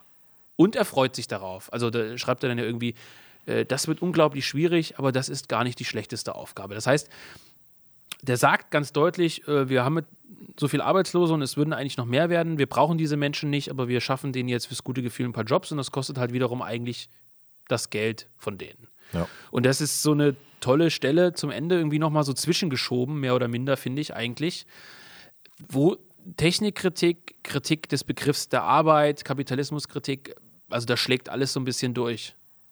Das haben ja dann hier äh, Schmidt und wie heißt der andere? Niemoin. Niemoin dann, in, wie heißt der Podcast? Äh, Wohlstand für alle. Ich glaube, du hast die Folge angehört. Ähm, ja. Ich habe sie nicht angehört. Ähm, unterstellen ja Hulbeck ein, eine marxistische Wirtschaftssicht oder Wirtschaftskritik irgendwie, ne? Es ist natürlich sehr vereinnahmt, wenn wir sagen, dass äh, Hullebeck ein rechter Autor ist. Ja, aber wir sind so ehrlich und sagen äh, vermutlich am Ende dieses Podcasts, dass er kein rechter Autor ist. Echt? Ja, echt. Ich würde sagen, dass er ein rechter Autor ist. Ja, gut, das können wir ja noch besprechen gleich. Ähm, okay. Äh, ein rechter Autor mit marxistischer Wirtschaftsdoktrine. Ja, also ein, ein Faschist. ja. Äh, nee, kommen wir aber noch zum. Also, ein Thema äh, ist ja auch immer äh, die Welt im Sterben, Agonie und der Untergang des Westens. Ja. Also Untergang Europas, meinetwegen, ist noch ein Thema, aber das geht ja mit dem Wirtschaftlichen ein bisschen auch einher irgendwie. Ne? Also es geht halt vieles, bei ihm gehen Familien unter, Beziehungen haben keinen Wert mehr, jeder scheidet sich. Alle, eigentlich jeder französische Bürger wohnt in seinem kleinbürgerlichen Wohntraum und hasst sich gegenseitig. Ja, gut, der, der Roman heißt halt auch Vernichten. Das ist halt irgendwie logisch. Aber ist auch in anderen Werken so von ihm. Ja, ja. Ist schon du so hast, eine Weltsicht. Du hast ja jetzt gerade ähm, vorhin das Vorgängerwerk äh, Serotonin, ja, mhm. ähm, beschrieben, wo mir dann beim Zuhören dann so, so ein bisschen die Parallelen ja auch klar geworden sind. Du hast ja gemeint, dass dieser Ausweg über die Liebe funktioniert. Ja. Und es äh, funktioniert ja ähm, in dem Buch ja ähnlich. Ähm, Wollen wir jetzt den Spoiler-Alert reinhauen? Ja, eigentlich haben wir auch sowieso Wir haben schon gespoilert, aber wir müssen ja gleich wirklich über das richtige Ende sprechen. Und genau. da, da, ist jetzt, ja, ja. also jetzt äh, Spoiler-Alert sozusagen. Genau. Spoiler-Alarm. Nicht, dass sich jemand wieder über englische Begriffe aufregt. Oder du 15 Liegestützen machen musst. ja. So, ähm, dass da dieses, äh, dass im Angesichts dieser ja, großen Hoffnungslosigkeit, dieses, wie du es genannt hast, Untergang des Westens, ähm, ich würde das jetzt nicht so bezeichnen, das ist ja eher so ein Dahinsiechen ähm, auf, auf sehr, sehr hohem wirtschaftlichen Standard. Ähm, die leben ja auch alle nicht schlecht. Das Was heißt alle? Seine Schwester und ihr Mann leben schlecht. Ist nicht ganz raus. Naja, er sagt nicht, dass die unzufrieden sind. Auf eine gewisse Art und Weise durch diese materielle Armut. Aber es wird schon klar, dass es die Pariser Snobs gibt, ja, es ist, ist glaube ich, äh, symptomatisch, dass, ähm, und das ist natürlich auch ein harter Spoiler, dass es schon Möglichkeiten zum Geldverdienst gibt. Du kannst dich zum Beispiel prostituieren. Und ähm, die, auch, die ja. Leute, die das machen, sehen das dann aus einer ganz ja, mechanistischen äh, äh Perspektive. Die sagen dann, ja gut, ich mache das jetzt ein paar Jahre, ähm, häuf mir dann 20.000 Euro an und äh, dann es halt weiter. Und er verurteilt, das ist ja, er verurteilt das ja erstens nicht. Das ist auch ja. wieder dieser kalte Blick des Beobachters. Er sagt im Grunde genommen, er sagt, glaube ich, sogar im Grunde genommen ist ähm, Marie-Lise oder wie sie heißt, ähm, oder Annelies, glaube ich, eine ganz schlaue und äh, rationale Frau, die erkannt hat, dass sie damit äh, gewissen äh, Wohlstand erhält und vielleicht irgendwann mal sich ein Haus kaufen kann oder so. Also die, wieder diese ganz obwohl es ja eine Verwandte von ihm ist, ja. dieser ganz kühle Blick darauf. Aber ich finde schon, also Untergang des Westens jetzt nicht in einem großen Finale, ja, aber er beschreibt dann ja auch den Zustand der Kirchen und des Glaubens. Glaube ist ja auch ein, ein ganz großes Thema in dem er Buch. Er geht ja oft so in die Kirche, ja. Ja, und er sagt ja sogar einmal, als er die Kerzen angezündet hat, passiert ihm was Positives und so. Mhm. Das sind also auch so kleine Hinweise. Auf der anderen Seite hasste dann ja die, das Christentum und seine Schwester wieder. Also er hat ein sehr vorsichtig gesagt, gespaltenes Verhältnis zum Christentum und zum ja, Glauben. Ja, aber ich glaube, das ist, äh, trifft das, was viele Leute tatsächlich fühlen. Ähm, viele Leute, ja. also wenn sie in der Zeitung lesen, hier jetzt wieder Missbrauchsskandal in der katholischen Kirche, dann sagen, ja, das sieht man es mal wieder. Aber trotzdem kommen die ja von den simpelsten ähm, ja, wie sagt man da, spirituellen äh, äh, Vorstellungen ja nicht weg. Das ist, äh, es, es gibt, äh, ich weiß nicht, ob das jemand kennt, es gibt äh, diese schöne Serie der Tatortreiniger mit äh, dem ähm, Ernie aus Stromberg. Ist eine äh, grandiose Serie, muss ich wirklich sagen. Und da gibt es eine äh, Folge, wo er äh, putzt, also er putzt ja immer äh, Gehirne weg und, und Tote und so, wo er in, in so einem äh, Laden putzt, wo religiöse Dienstleistungen angeboten werden. Mhm. Das ist also eine Agentur, die hat irgendeinen Namen und die Frau, die da halt sitzt, die die, da kommen Kunden in den Laden und sagen, äh, ja, ich bin, äh, was weiß ich, gehöre keiner Religion an. Ich suche etwas, wo man sich verwirklichen kann als Frau und wo sexuelle Freiheit und dann, also es ist ein Dienstleister für Religion, der mhm. dich im Prinzip in ein Kloster schickt mit einer äh, mit einer Limousine und du kannst dir ein halbes Jahr ein Kloster oder eine Woche ein Kloster angucken, gibst denen Geld und du findest dann deine Religion. Also jemand, der Religion für dich maßgeschneidert aussucht. Also praktisch Kapitalismus in Reinform auch auf spiritueller Ebene sozusagen. Und ein Stück weit hat mich das daran erinnert, äh, weil er ja auch so ganz viele verschiedene Religionen, also seine Frau gehört ja dann dieser Wicca-Bewegung an. Also ja, die so, so Neuhexen. Die so ein bisschen an so neuheidnische Geschichten irgendwie erinnert, ja, finde ich. Und äh, damit beschäftigt er sich ja, das nimmt ja schon einen nicht unwesentlichen Teil des Buches ein. Es gibt ja auch dann die Fährte, die bei diesen Terrortypen auf, oder diese Terrorgruppen äh, in so eine Richtung äh, Satanismus-Ecke äh, ja. schielt. Später werden dann Ökofaschisten, ähm, also hauptsächlich die Kehre-Abonnenten, glaube ich, ins, ins, Ziel genommen. Habe ich äh, Jonas Schick auch gleich geschrieben: Hier, neues äh, Hullebeck musst du unbedingt lesen, geht ja. um dich. Ähm, ohne dass Una, Una-Bomber kommt ja vor. Genau. Äh, nicht, dass Jonas Schick jetzt Rohrbomben verschicken würde, aber. Ähm, er sprengt sich selbst in die Luft, vermutlich. Ja, ähm, das, es ist ja auch ein äh, ein Phänomen, dass, ähm, obwohl die Leute ja vor der Kirche sozusagen davonrennen, es so eine Art äh, Drang zur neuen äh, Religiosität gibt. Und das meine ich jetzt nicht mal so ähm, auf, auf Amtskirchen bezogen, sondern es lässt sich ja zum Beispiel an Corona relativ gut ablesen, dass sehr, sehr viele Leute so eine Wissenschaftsgläubigkeit haben, die ins Religiöse gesteigert ist und die Gegner davon natürlich auch, die dann ja. allen möglichen Scheiß auf staatenlos.info glauben und das zu ihrer Religion erheben. Du hast halt die, die äh, Mainstream-Leute, sage ich mal, nicht verstehen, dass ihre Anhänger das ja eh nicht betreiben. Ja, aber ich denke auch in dem Buch beispielsweise ist es so, dass er auf der einen Seite seine Schwester ein Stück weit, sage ich mal vorsichtig, für ihren Glauben manchmal bewundert. Also ja. diese Sicherheit, die der Glauben gibt, diese Heimat irgendwo, diese Gewissheit irgendwie, dieser Sinn, kann man auch sagen.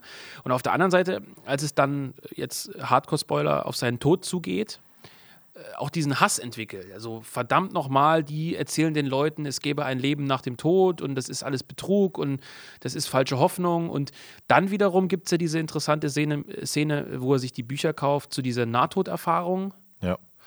Worum, woraus man auch nicht so wirklich schlau wird, sag ich mal. Also, dass es dann diese Nahtoderfahrung gibt, was das wie er jetzt dazu steht. Also das Thema Religiosität, äh, Spiritualität und vor allem halt alt werden, sterben, was kommt danach, ist alles vorbei. Das nimmt ja einen, eigentlich den äh, fast schon, finde ich, größeren Teil des Buches ein als das politische. Nicht den größeren, aber dadurch, dass es so gepresst aufs Ende ist, ähm, finde ich das, also die letzten 150 Seiten sind ja wirklich von ihrer Intensität so unfassbar krass, dass ähm, das verdrängt ja auch alles andere. Das heißt, da geht es dann nicht mehr um Politik, ja. da geht es dann auch nicht mehr um diese Terrorgruppe. Es wird nicht äh, aufgeklärt, was mit diesen äh, Leuten eigentlich ist, wer hinter diesen Anschlägen steckt. Äh, das verliert alles seinen Sinn angesichts äh, eben der Krebserkrankung, Krebserkrankung von äh, Pol. Und ähm, er, er es, es, gibt dann praktisch auch in, in diesem abschließenden Prozess äh, des Sterbens sozusagen auch keine keine Pointe, die jetzt das irgendwie auflösen würde, die das irgendwie noch, ähm, dass man einen nachträglichen Sinn äh, erleben würde, sondern es ist tatsächlich, glaube ich, eine relativ Pont oder, oder, oder, oder präzise Beschreibung des Vorgangs des Sterbens und das ist unglaublich anerkennenswert, so in seiner literarischen Leistung. Ja, ich habe äh, ja versprochen, dass wir was zu dieser Flüchtlingsgeschichte auch noch vorlesen, weil ich gerade noch mal im Buch blättere. Das überspringen wir jetzt mal, weil das haben wir, glaube ich, relativ gut dargestellt. Aber es ist schon interessant. Also er schreibt ja hier, ähm, wo er mit Bruno auch spricht über die, über die Migranten nach dem Anschlag. Glaubst du wirklich, dass das die Migranten abschrecken wird? Und so weiter und so fort. Und dann sagt ja Bruno plötzlich, die Migranten kommen aus den reichen Teilen, äh, aus den relativ reichen Teilen dieser Gesellschaft naja, und so weiter. Naja. Und äh, es wird dann auch äh, beschrieben, wie diese Flüchtlingsrouten funktionieren und das ist schon, also es ist eins zu eins in Anführungszeichen AfD oder wie auch immer du es nennen willst. Also ein ganz realistisches rechtes Bild. Patriotentalk. Und äh, was aber interessant ist und das zum Thema äh, Abschlussthema mehr oder minder vielleicht, bevor wir noch kurz klären, ob das jetzt rechts ist oder, oder nicht. Ähm, das Thema äh, Familie und Liebe als Rettungsanker, habe ich es jetzt mal ganz pathetisch genannt. Ähm, denn man muss sagen, äh, im Gegensatz zu anderen Hulbeck-Werken finden wir am Ende ja keinen Zynismus vor, finde ich. Also, sondern es ist schon so, man hat das Gefühl, dass dieser äh, technokratische Typ auf einer romantischen Suche nach Dingen ist, die Halt verleihen. Der Vater also die Familie, ganz, ganz, ganz prägnant die Heimat, beziehungsweise symbolisiert auch durch das Haus des Vaters. Die Kindheit ist auch ein Riesenthema, Stichwort auch ins Blaue beispielsweise. Ähm, das Haus des Vaters ist ja schon fast so ein, so ein Überort, wo alle ja, gerne wieder ja, hin zurückkehren. Ja. Ähm, der, eigentlich der, der, der Mittelpunkt und der Pol, der Mittelpunkt von allem. Er sagt ja auch, irgendwann an einer Stelle fällt ihm dann ein, dass er eigentlich auch in Paris aufgewachsen ist. Und dass er das komplett verdrängt hat. Seine ganze Jugend und Schule in Paris, das Einzige, woran er sich erinnert, ist das Haus des Vaters. Ja. Und das heißt, diese Familie, ein Stück weit zumindest, mit Blick auch auf seine Schwester und ihren Mann, das Haus des Vaters, wie gesagt, und auch die Heimat, also die Region. Vor seinem Tod will er ja auch unbedingt nochmal an bestimmte Stellen fahren, will sich bestimmte Täler angucken, bestimmte Bäume der Mann sucht schon nach dem, was in dieser kapitalistischen, modernen, zynischen, technokratischen Zeit, die er ja wirklich zu 1000 Prozent mitkriegt als Teil des Systems, irgendwie Halt verleihen. Als, als Gegenpol dazu. Und hier ist eine ganz interessante Stelle. Ist ein bisschen länger, aber äh, da steht: Familie und Ehe waren die beiden verbliebenen Pole, die das Leben der letzten Bewohner des Abendlandes in der ersten Hälfte des 21. Jahrhunderts ordneten. Andere Modelle waren von Menschen, denen das Verdienst zukam, die Abnutzungserscheinungen der traditionellen Modelle vorauszuahnen, vergeblich in Betracht gezogen worden, ohne dass es ihnen jedoch gelungen wäre, neue zu entwickeln, und deren historische Rolle war daher gänzlich negativ gewesen. Die liberale Doxa ignorierte weiterhin beharrlich das Problem, erfüllt von ihrem ebenso unbedingten wie naiven Glauben, das Lockmittel des Profits könne jeden anderen menschlichen Ansporn ersetzen und allein die für die Aufrechterhaltung einer komplexen sozialen Organisation erforderliche geistige Energie hervorbringen. Das war ganz eindeutig falsch. Und für Pohl schien es klar zu sein, dass das ganze System in einem gewaltigen Kollaps zusammenbrechen würde, ohne dass sich zum jetzigen Zeitpunkt das Datum oder die genauen Umstände hervor, äh, vorhersagen ließen. Doch dieses Datum konnte nah und die Umstände konnten gewaltsam sein. Er befand sich also in der merkwürdigen Situation, stetig und sogar mit einer gewissen Hingabe am Erhalt eines Gesellschaftssystems zu arbeiten, von dem er wusste, dass es unweigerlich verloren war und in wahrscheinlich nicht allzu ferner Zukunft untergehen würde. So, das heißt, an dieser schönen Stelle hat man einmal die Selbsterkenntnis, dass er mitwirkt an der Vernichtung des Traditionellen irgendwo und natürlich auch äh, das Bekenntnis dazu, dass die liberale Idee, die Fortschrittsidee es niemals ganz geschafft hat, das Konzept der Ehe und der Familie mit irgendwas anderem Sinnvollen zu ersetzen. Und das ist schon eine massiv heftige Aussage. Ja, das ist reaktionär.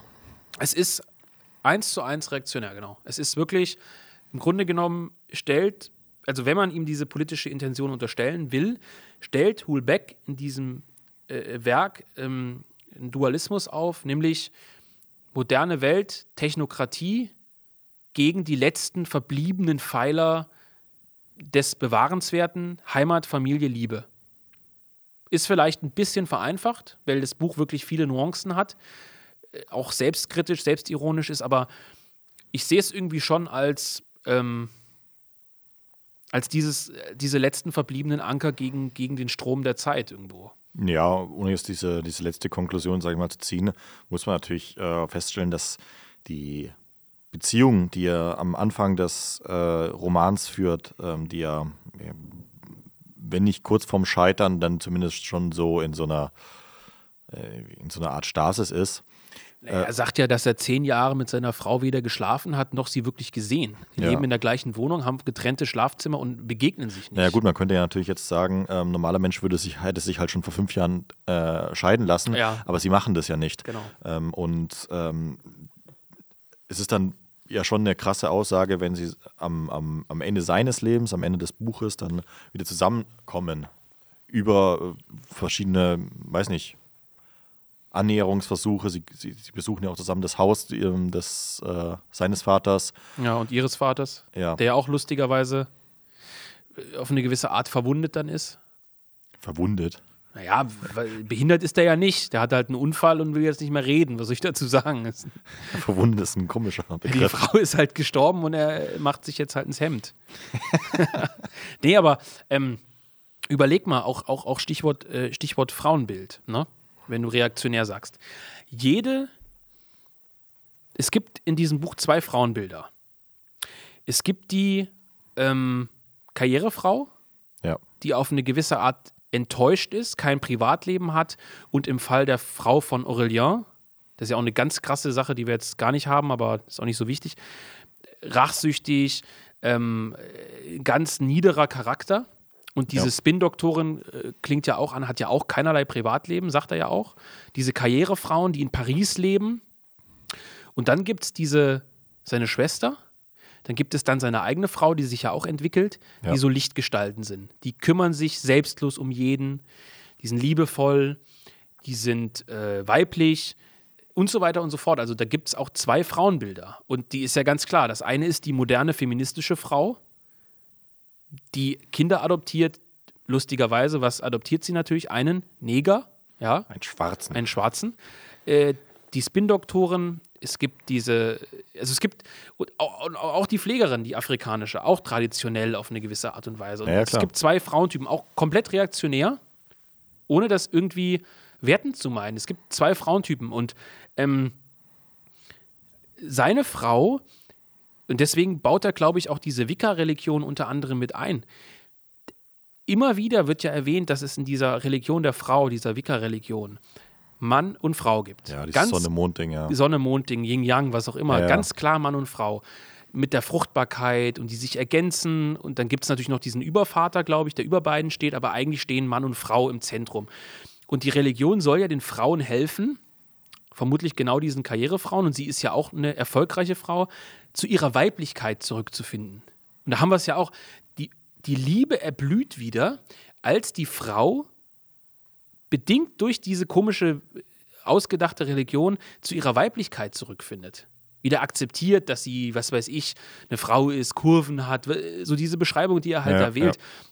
Das heißt, Hubeck sagt doch klar, die Frau erkennt wieder, dass sie zur Frau werden muss und er erkennt auch wieder, dass er in gewisser Weise irgendwie zu einer Art von Mann wird und dann finden die wieder zusammen und verlieben sich wieder. Das ist, es ist fast schon kitschig eigentlich. Es ist halt einfach. Es ist ein Stück weit kitschig, ja, aber das. Ähm es ist eine ganz konservative, revolutionäre, äh, konservative, reaktionäre Sicht auf Mann und Frau, auf Familie äh, im Zentrum der Welt. Ja. Ja, jetzt nur die Frage, ist das rechts?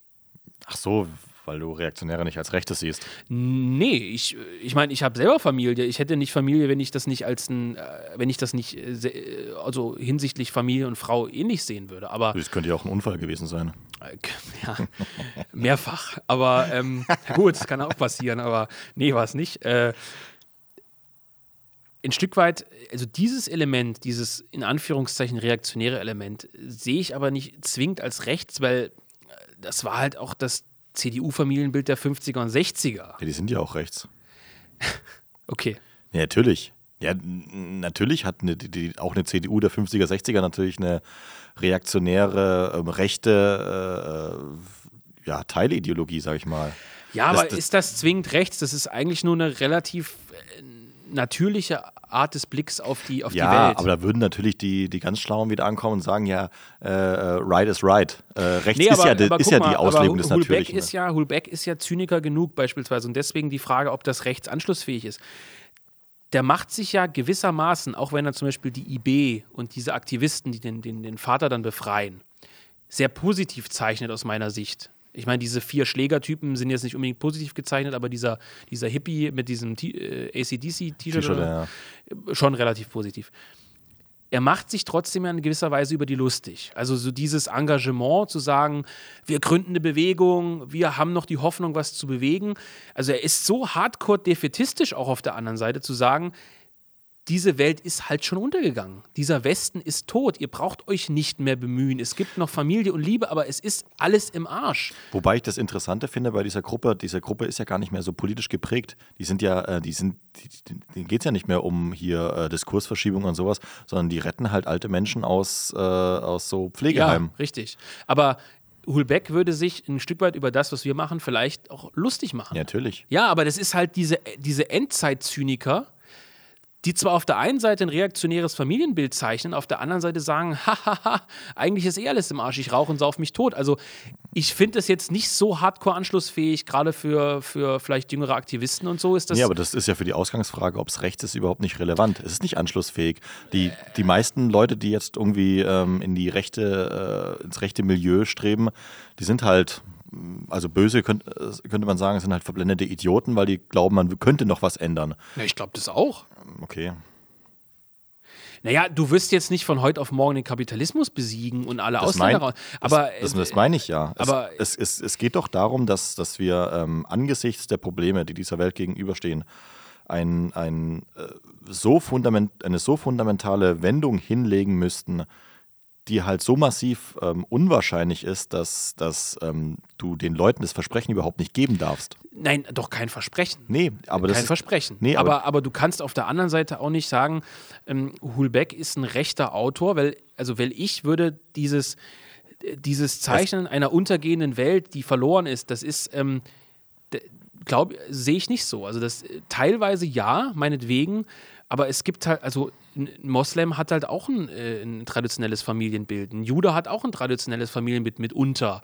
Das sind halt so Dinge, wo man. Äh, ja, aber das heißt ja nicht, dass die nicht auch rechts sein können. Ja, aber die Frage ist halt eben die Frage, ist das tatsächlich einfach rechts? Also ist das, es ist halt einfach ein Bestandteil einer konservativen. Ich würde es mal anders aufmachen, dieser, dieser Kulturpessimismus, was es letztendlich ja ist. Ja, das genau. ist ein wesentlicher Bestandteil, Bestandteil von einem äh, rechten Weltbild. aber ist nicht, ist nicht der Wolfgang Schmidt auch Kulturpessimist? Nee. Sagt er doch in seinen, in seinen Podcasts auch. Ich nicht. Das, wenn, er, wenn er in seinem, seinem, äh, seiner Sendung über die Paw Patrol, diese äh, grauselige Kinderserie, sagt, äh, ich bin kulturpessimistisch, weil ich die Entwicklung von Hollywood und äh, neueren Kinderserien extrem kritisch sehe und früher waren die Leute gebildeter. Und also ich würde nicht sagen, dass Kulturpessimismus per se äh, was, was, was Rechtes halt ja, Also jetzt müssen wir vielleicht weggehen von dem Wolfgang M. Schmidt. Ich glaube, dass er ein extremer Fortschrittsfreund äh, äh, ist und darum geht es ja, ob du ein Freund des Fortschritts bist oder ob du den ablehnst. Ja gut, man könnte jetzt diskutieren, dass ein Stück weit in gewissen Fragen zum Beispiel die Faschisten auch in, in die Fortschrittsideologie passen. Ja, natürlich. So. Ja, ja, aber ist es dann nicht rechts? Oder, also es ist halt eine sehr, sehr schwierige Diskussion darüber. Ähm, also ich würde sagen, klar hat Hulbeck ähm, diese traditionalistischen, reaktionären, klassisch konservativen Standpunkte, die ich in bestimmten Dingen auch teile. Man würde manchmal vielleicht sagen Strukturkonservatismus oder so, was Familienbild oder so angeht. Aber in anderen Dingen ist er halt einfach nur ein Hardcore-Untergangszyniker. Und manche würden vielleicht sagen, vielleicht zählst du dazu, das ist halt einfach nur schulungslos ehrlich. Ich glaube, das ist auch einfach ein, ein, ein, Akt der Selbstaufgabe ist natürlich. Ne? Wenn man sich von diesem Standpunkt aus immer auch aus der Verantwortung stiehlt. Wenn man sagt, es kann eh nichts mehr verändert werden, wir können nichts mehr verändern, das große Ganze ist eh zementiert, dann muss ich auch keine Verantwortung übernehmen. Dann kann ich auch ähm, alles machen und Bücher schreiben. Und so, also da würde ich schon noch ein Stück weit irgendwie kritisch auch sein. Also ich sehe das äh, genauso wie du, aber ich sehe das nicht als Kritik. Er, er macht ja dadurch, dass er darüber schreibt, hat es natürlich einen metapolitischen Wert, unabhängig davon, ob er jetzt diesen Wert sieht. Aber er macht ja offensichtlich was. Er könnte ja auch sagen, ich habe das jetzt durchblickt, ich bin das, ich bin das große Brain, es ist eh alles sinnlos, deswegen äh, saufe ich besaufe ich mich und äh, lebe auf meinem Landsitz äh, sonst wo. Aber er würde vermutlich sagen, er schreibt das nicht, damit Leute aufwachen. Nee. So. Und deswegen, nee. es hat halt keinen konkreten, äh, es hat halt keine konkrete Intention. Aber das ist ja zum Beispiel auch das, was, was, was wir die ganze Zeit im, im Podcast labern. Du darfst es nicht machen mit der Intention, noch mehr Leute aufzuwecken. Du musst, es, du musst es machen, weil es so ein, so ein innerer Drang aus dir ist. Ja, du darfst es auch nicht aus, aus, dem, aus dem Drang machen, weil du glaubst, dass wirklich am äh, 24.12.2023 der Tag X kommt und äh, äh, wir alle äh, das Joch äh, Nein, aber ich glaube schon, dass der Unterschied zwischen ihm und uns, oder ich spreche mal nur für mich, zwischen mir und ihm, schon ist, äh, dass man sich ja aus, einer, aus einem gewissen Grund politisch engagiert. Und das tut er eben nicht. Und ich glaube, ähm, äh, vernichten ist in äh, dem Sinne ein gutes Dokument, ähm, weil er eben dieses Engagement als solches in dieser Postdemokratie kritisieren möchte und auch tut. Ja, aber er lässt halt auch keinen Raum für Hoffnung. Ja. Unabhängig davon halte ich das für ein, und das ist vielleicht der Abschlusspunkt von uns beiden, für ein unfassbar geniales Buch. Auf jeden Fall große, große Leseempfehlung. Ähm, ich habe ja ähm, am Anfang gesagt, da haben wir jetzt nicht drüber gesprochen. Ich am Anfang durch den äh, ja, unterkühlten Stil etwas gefremdelt habe, aber dieses, dieses Ende holt es auch ein Stück weit natürlich raus. Auch wenn natürlich so ein Erzählstil wie von Kracht natürlich wesentlich mehr liegt. Also ich äh, muss sagen, bei mir war es ein bisschen andersrum. Mhm. Äh, auf den ersten 400 Seiten, also wo diese Krebsdiagnose noch nicht äh, da war, habe ich mich, so äh, homosexuelles klingen mag, richtig heimelig in dem Buch gefühlt. Aha. Ja, also ich habe es bewusst ähm, ein Stück weit ähm, langsamer gelesen, also jetzt nicht in einem Ruck, weil es mir wirklich Freude gemacht hat. Es hat mir wirklich, also es ist so, ich hätte mir das Buch auch gut als ein Hörbuch vorstellen können, so blöd das klingt, was man sich abends nochmal reinzieht, um runterzukommen. Es war so interessant, ähm, gut geschrieben, irgendwelche Nuancen dabei, die, die schön sind, aus meiner Sicht teilweise auch ein bisschen lustig sogar nicht traurig mal. Also ich habe mich irgendwie in dem Buch auf eine gewisse Art wohlgefühlt und das Ende, also ich hätte dir zu den ersten 400 Seiten gesagt, das ist ein Buch, was ich gerne nochmal lesen werde. Mhm. Und jetzt nicht mehr. Also das Ende, ich wünsche mir das Ende jetzt nicht anders. Ich hätte mir jetzt auch kein Hollywood-Ende gewünscht, ja, so typisch, äh, sie lieben sich bis in alle Tage und alles ist super, das hätte überhaupt nicht gepasst. Aber ähm, das Ende verhagelt es einem natürlich trotzdem irgendwo. Hm. Also es ist schon hardcore depressiv, das Ende irgendwo. Ja, gut. Also bleibe ich dabei. Komplett gegensätzliche Erfahrung. Ja, das ist schön. Betrifft, aber ich, äh, ja, also das ist ja, es ist ja, das sind ja verschiedene Leseerfahrungen, die wir haben. Aber wir würden das Buch beide aus anderen Gründen möglicherweise uneingeschränkt empfehlen. Ja. Äh, ich habe nicht alle Bücher von Hulbeck gelesen, deswegen kann ich halt schlichtweg nicht sagen, es ist sein Bestes, aber es ist ein extrem gutes Buch und ich würde mich sogar dazu herablassen zu sagen, eins der besten, was ich in den letzten Jahren gelesen habe. Würde ich wirklich sagen. Gut, ja, ich werde mal die anderen demnächst auch mal nachholen. Das hat es so auch ein bisschen reingeholt, weil ich diese Gesellschaftsbeschreibung immer sehr, sehr äh, on point, ja. wie ich sagen würde, ähm, finde. Deswegen bin ich mal gespannt auf die anderen. Ich werde die innerhalb der nächsten zehn Jahre auf jeden Fall auch mal lesen. Und vielleicht Abschlusspunkt: Er schreibt ganz, ganz am Ende, letzter Satz des Buches, er hat für sich den Entschluss gefasst, äh, kein Buch mehr zu schreiben. So kann man das interpretieren. Man könnte es so interpretieren. Man könnte es so Dass jetzt Schluss ist, steht da, glaube ich. Genau. Ja. Aber es steht halt auch am Schluss von dem Buch, man könnte jetzt auch sagen. Könnte auch aus ein Werbegag. Dass jetzt alle drüber diskutieren, dass er jetzt aufhört. Also ein, passende Absch ein passendes Abschlussdokument wäre es ja. Ich denke schon, ja. Also es gibt ja die Kritiker, hauptsächlich Frauen lustigerweise, haha, die gesagt haben, dieses Buch ist ein großes Plädoyer an die Liebe. Mhm. So krass würde ich es jetzt nicht ausdrücken, das ist halt vielleicht auch, aber es ist schon, es hat schon auch einen gewissen, ähm, weil ich eben gesagt habe, hoffnungslos positiv, positiven Aspekt, nur eher halt im Privaten, nicht im Politischen. Es ist der Rückzug ins Private, ja. Ja, und das feierst du also als rechts. Na gut, Volker, da musst du selbst mitleben können. Liebe Leute, ähm, das Buch gibt es, wie gesagt, zu kaufen ähm, überall, aber kauft es am besten auf antaios.de. Wir führen es bei Jung Europa nicht. Ähm, Unabhängig davon war das eine sehr lange, ausführliche ähm, Folge zu einem Buch, das wir gelesen haben. Würde, mich würde uns freuen, wenn ihr in die Kommentare, wo auch immer, Telegram, ähm, auf der Internetseite oder sonst wo eure Erfahrungen mit dem Buch mal wiedergebt. Ich habe äh, gesehen, dass einige das Buch eben auch lesen. Und wir verabschieden uns zunächst erstmal bis zur nächsten Episode, Volker.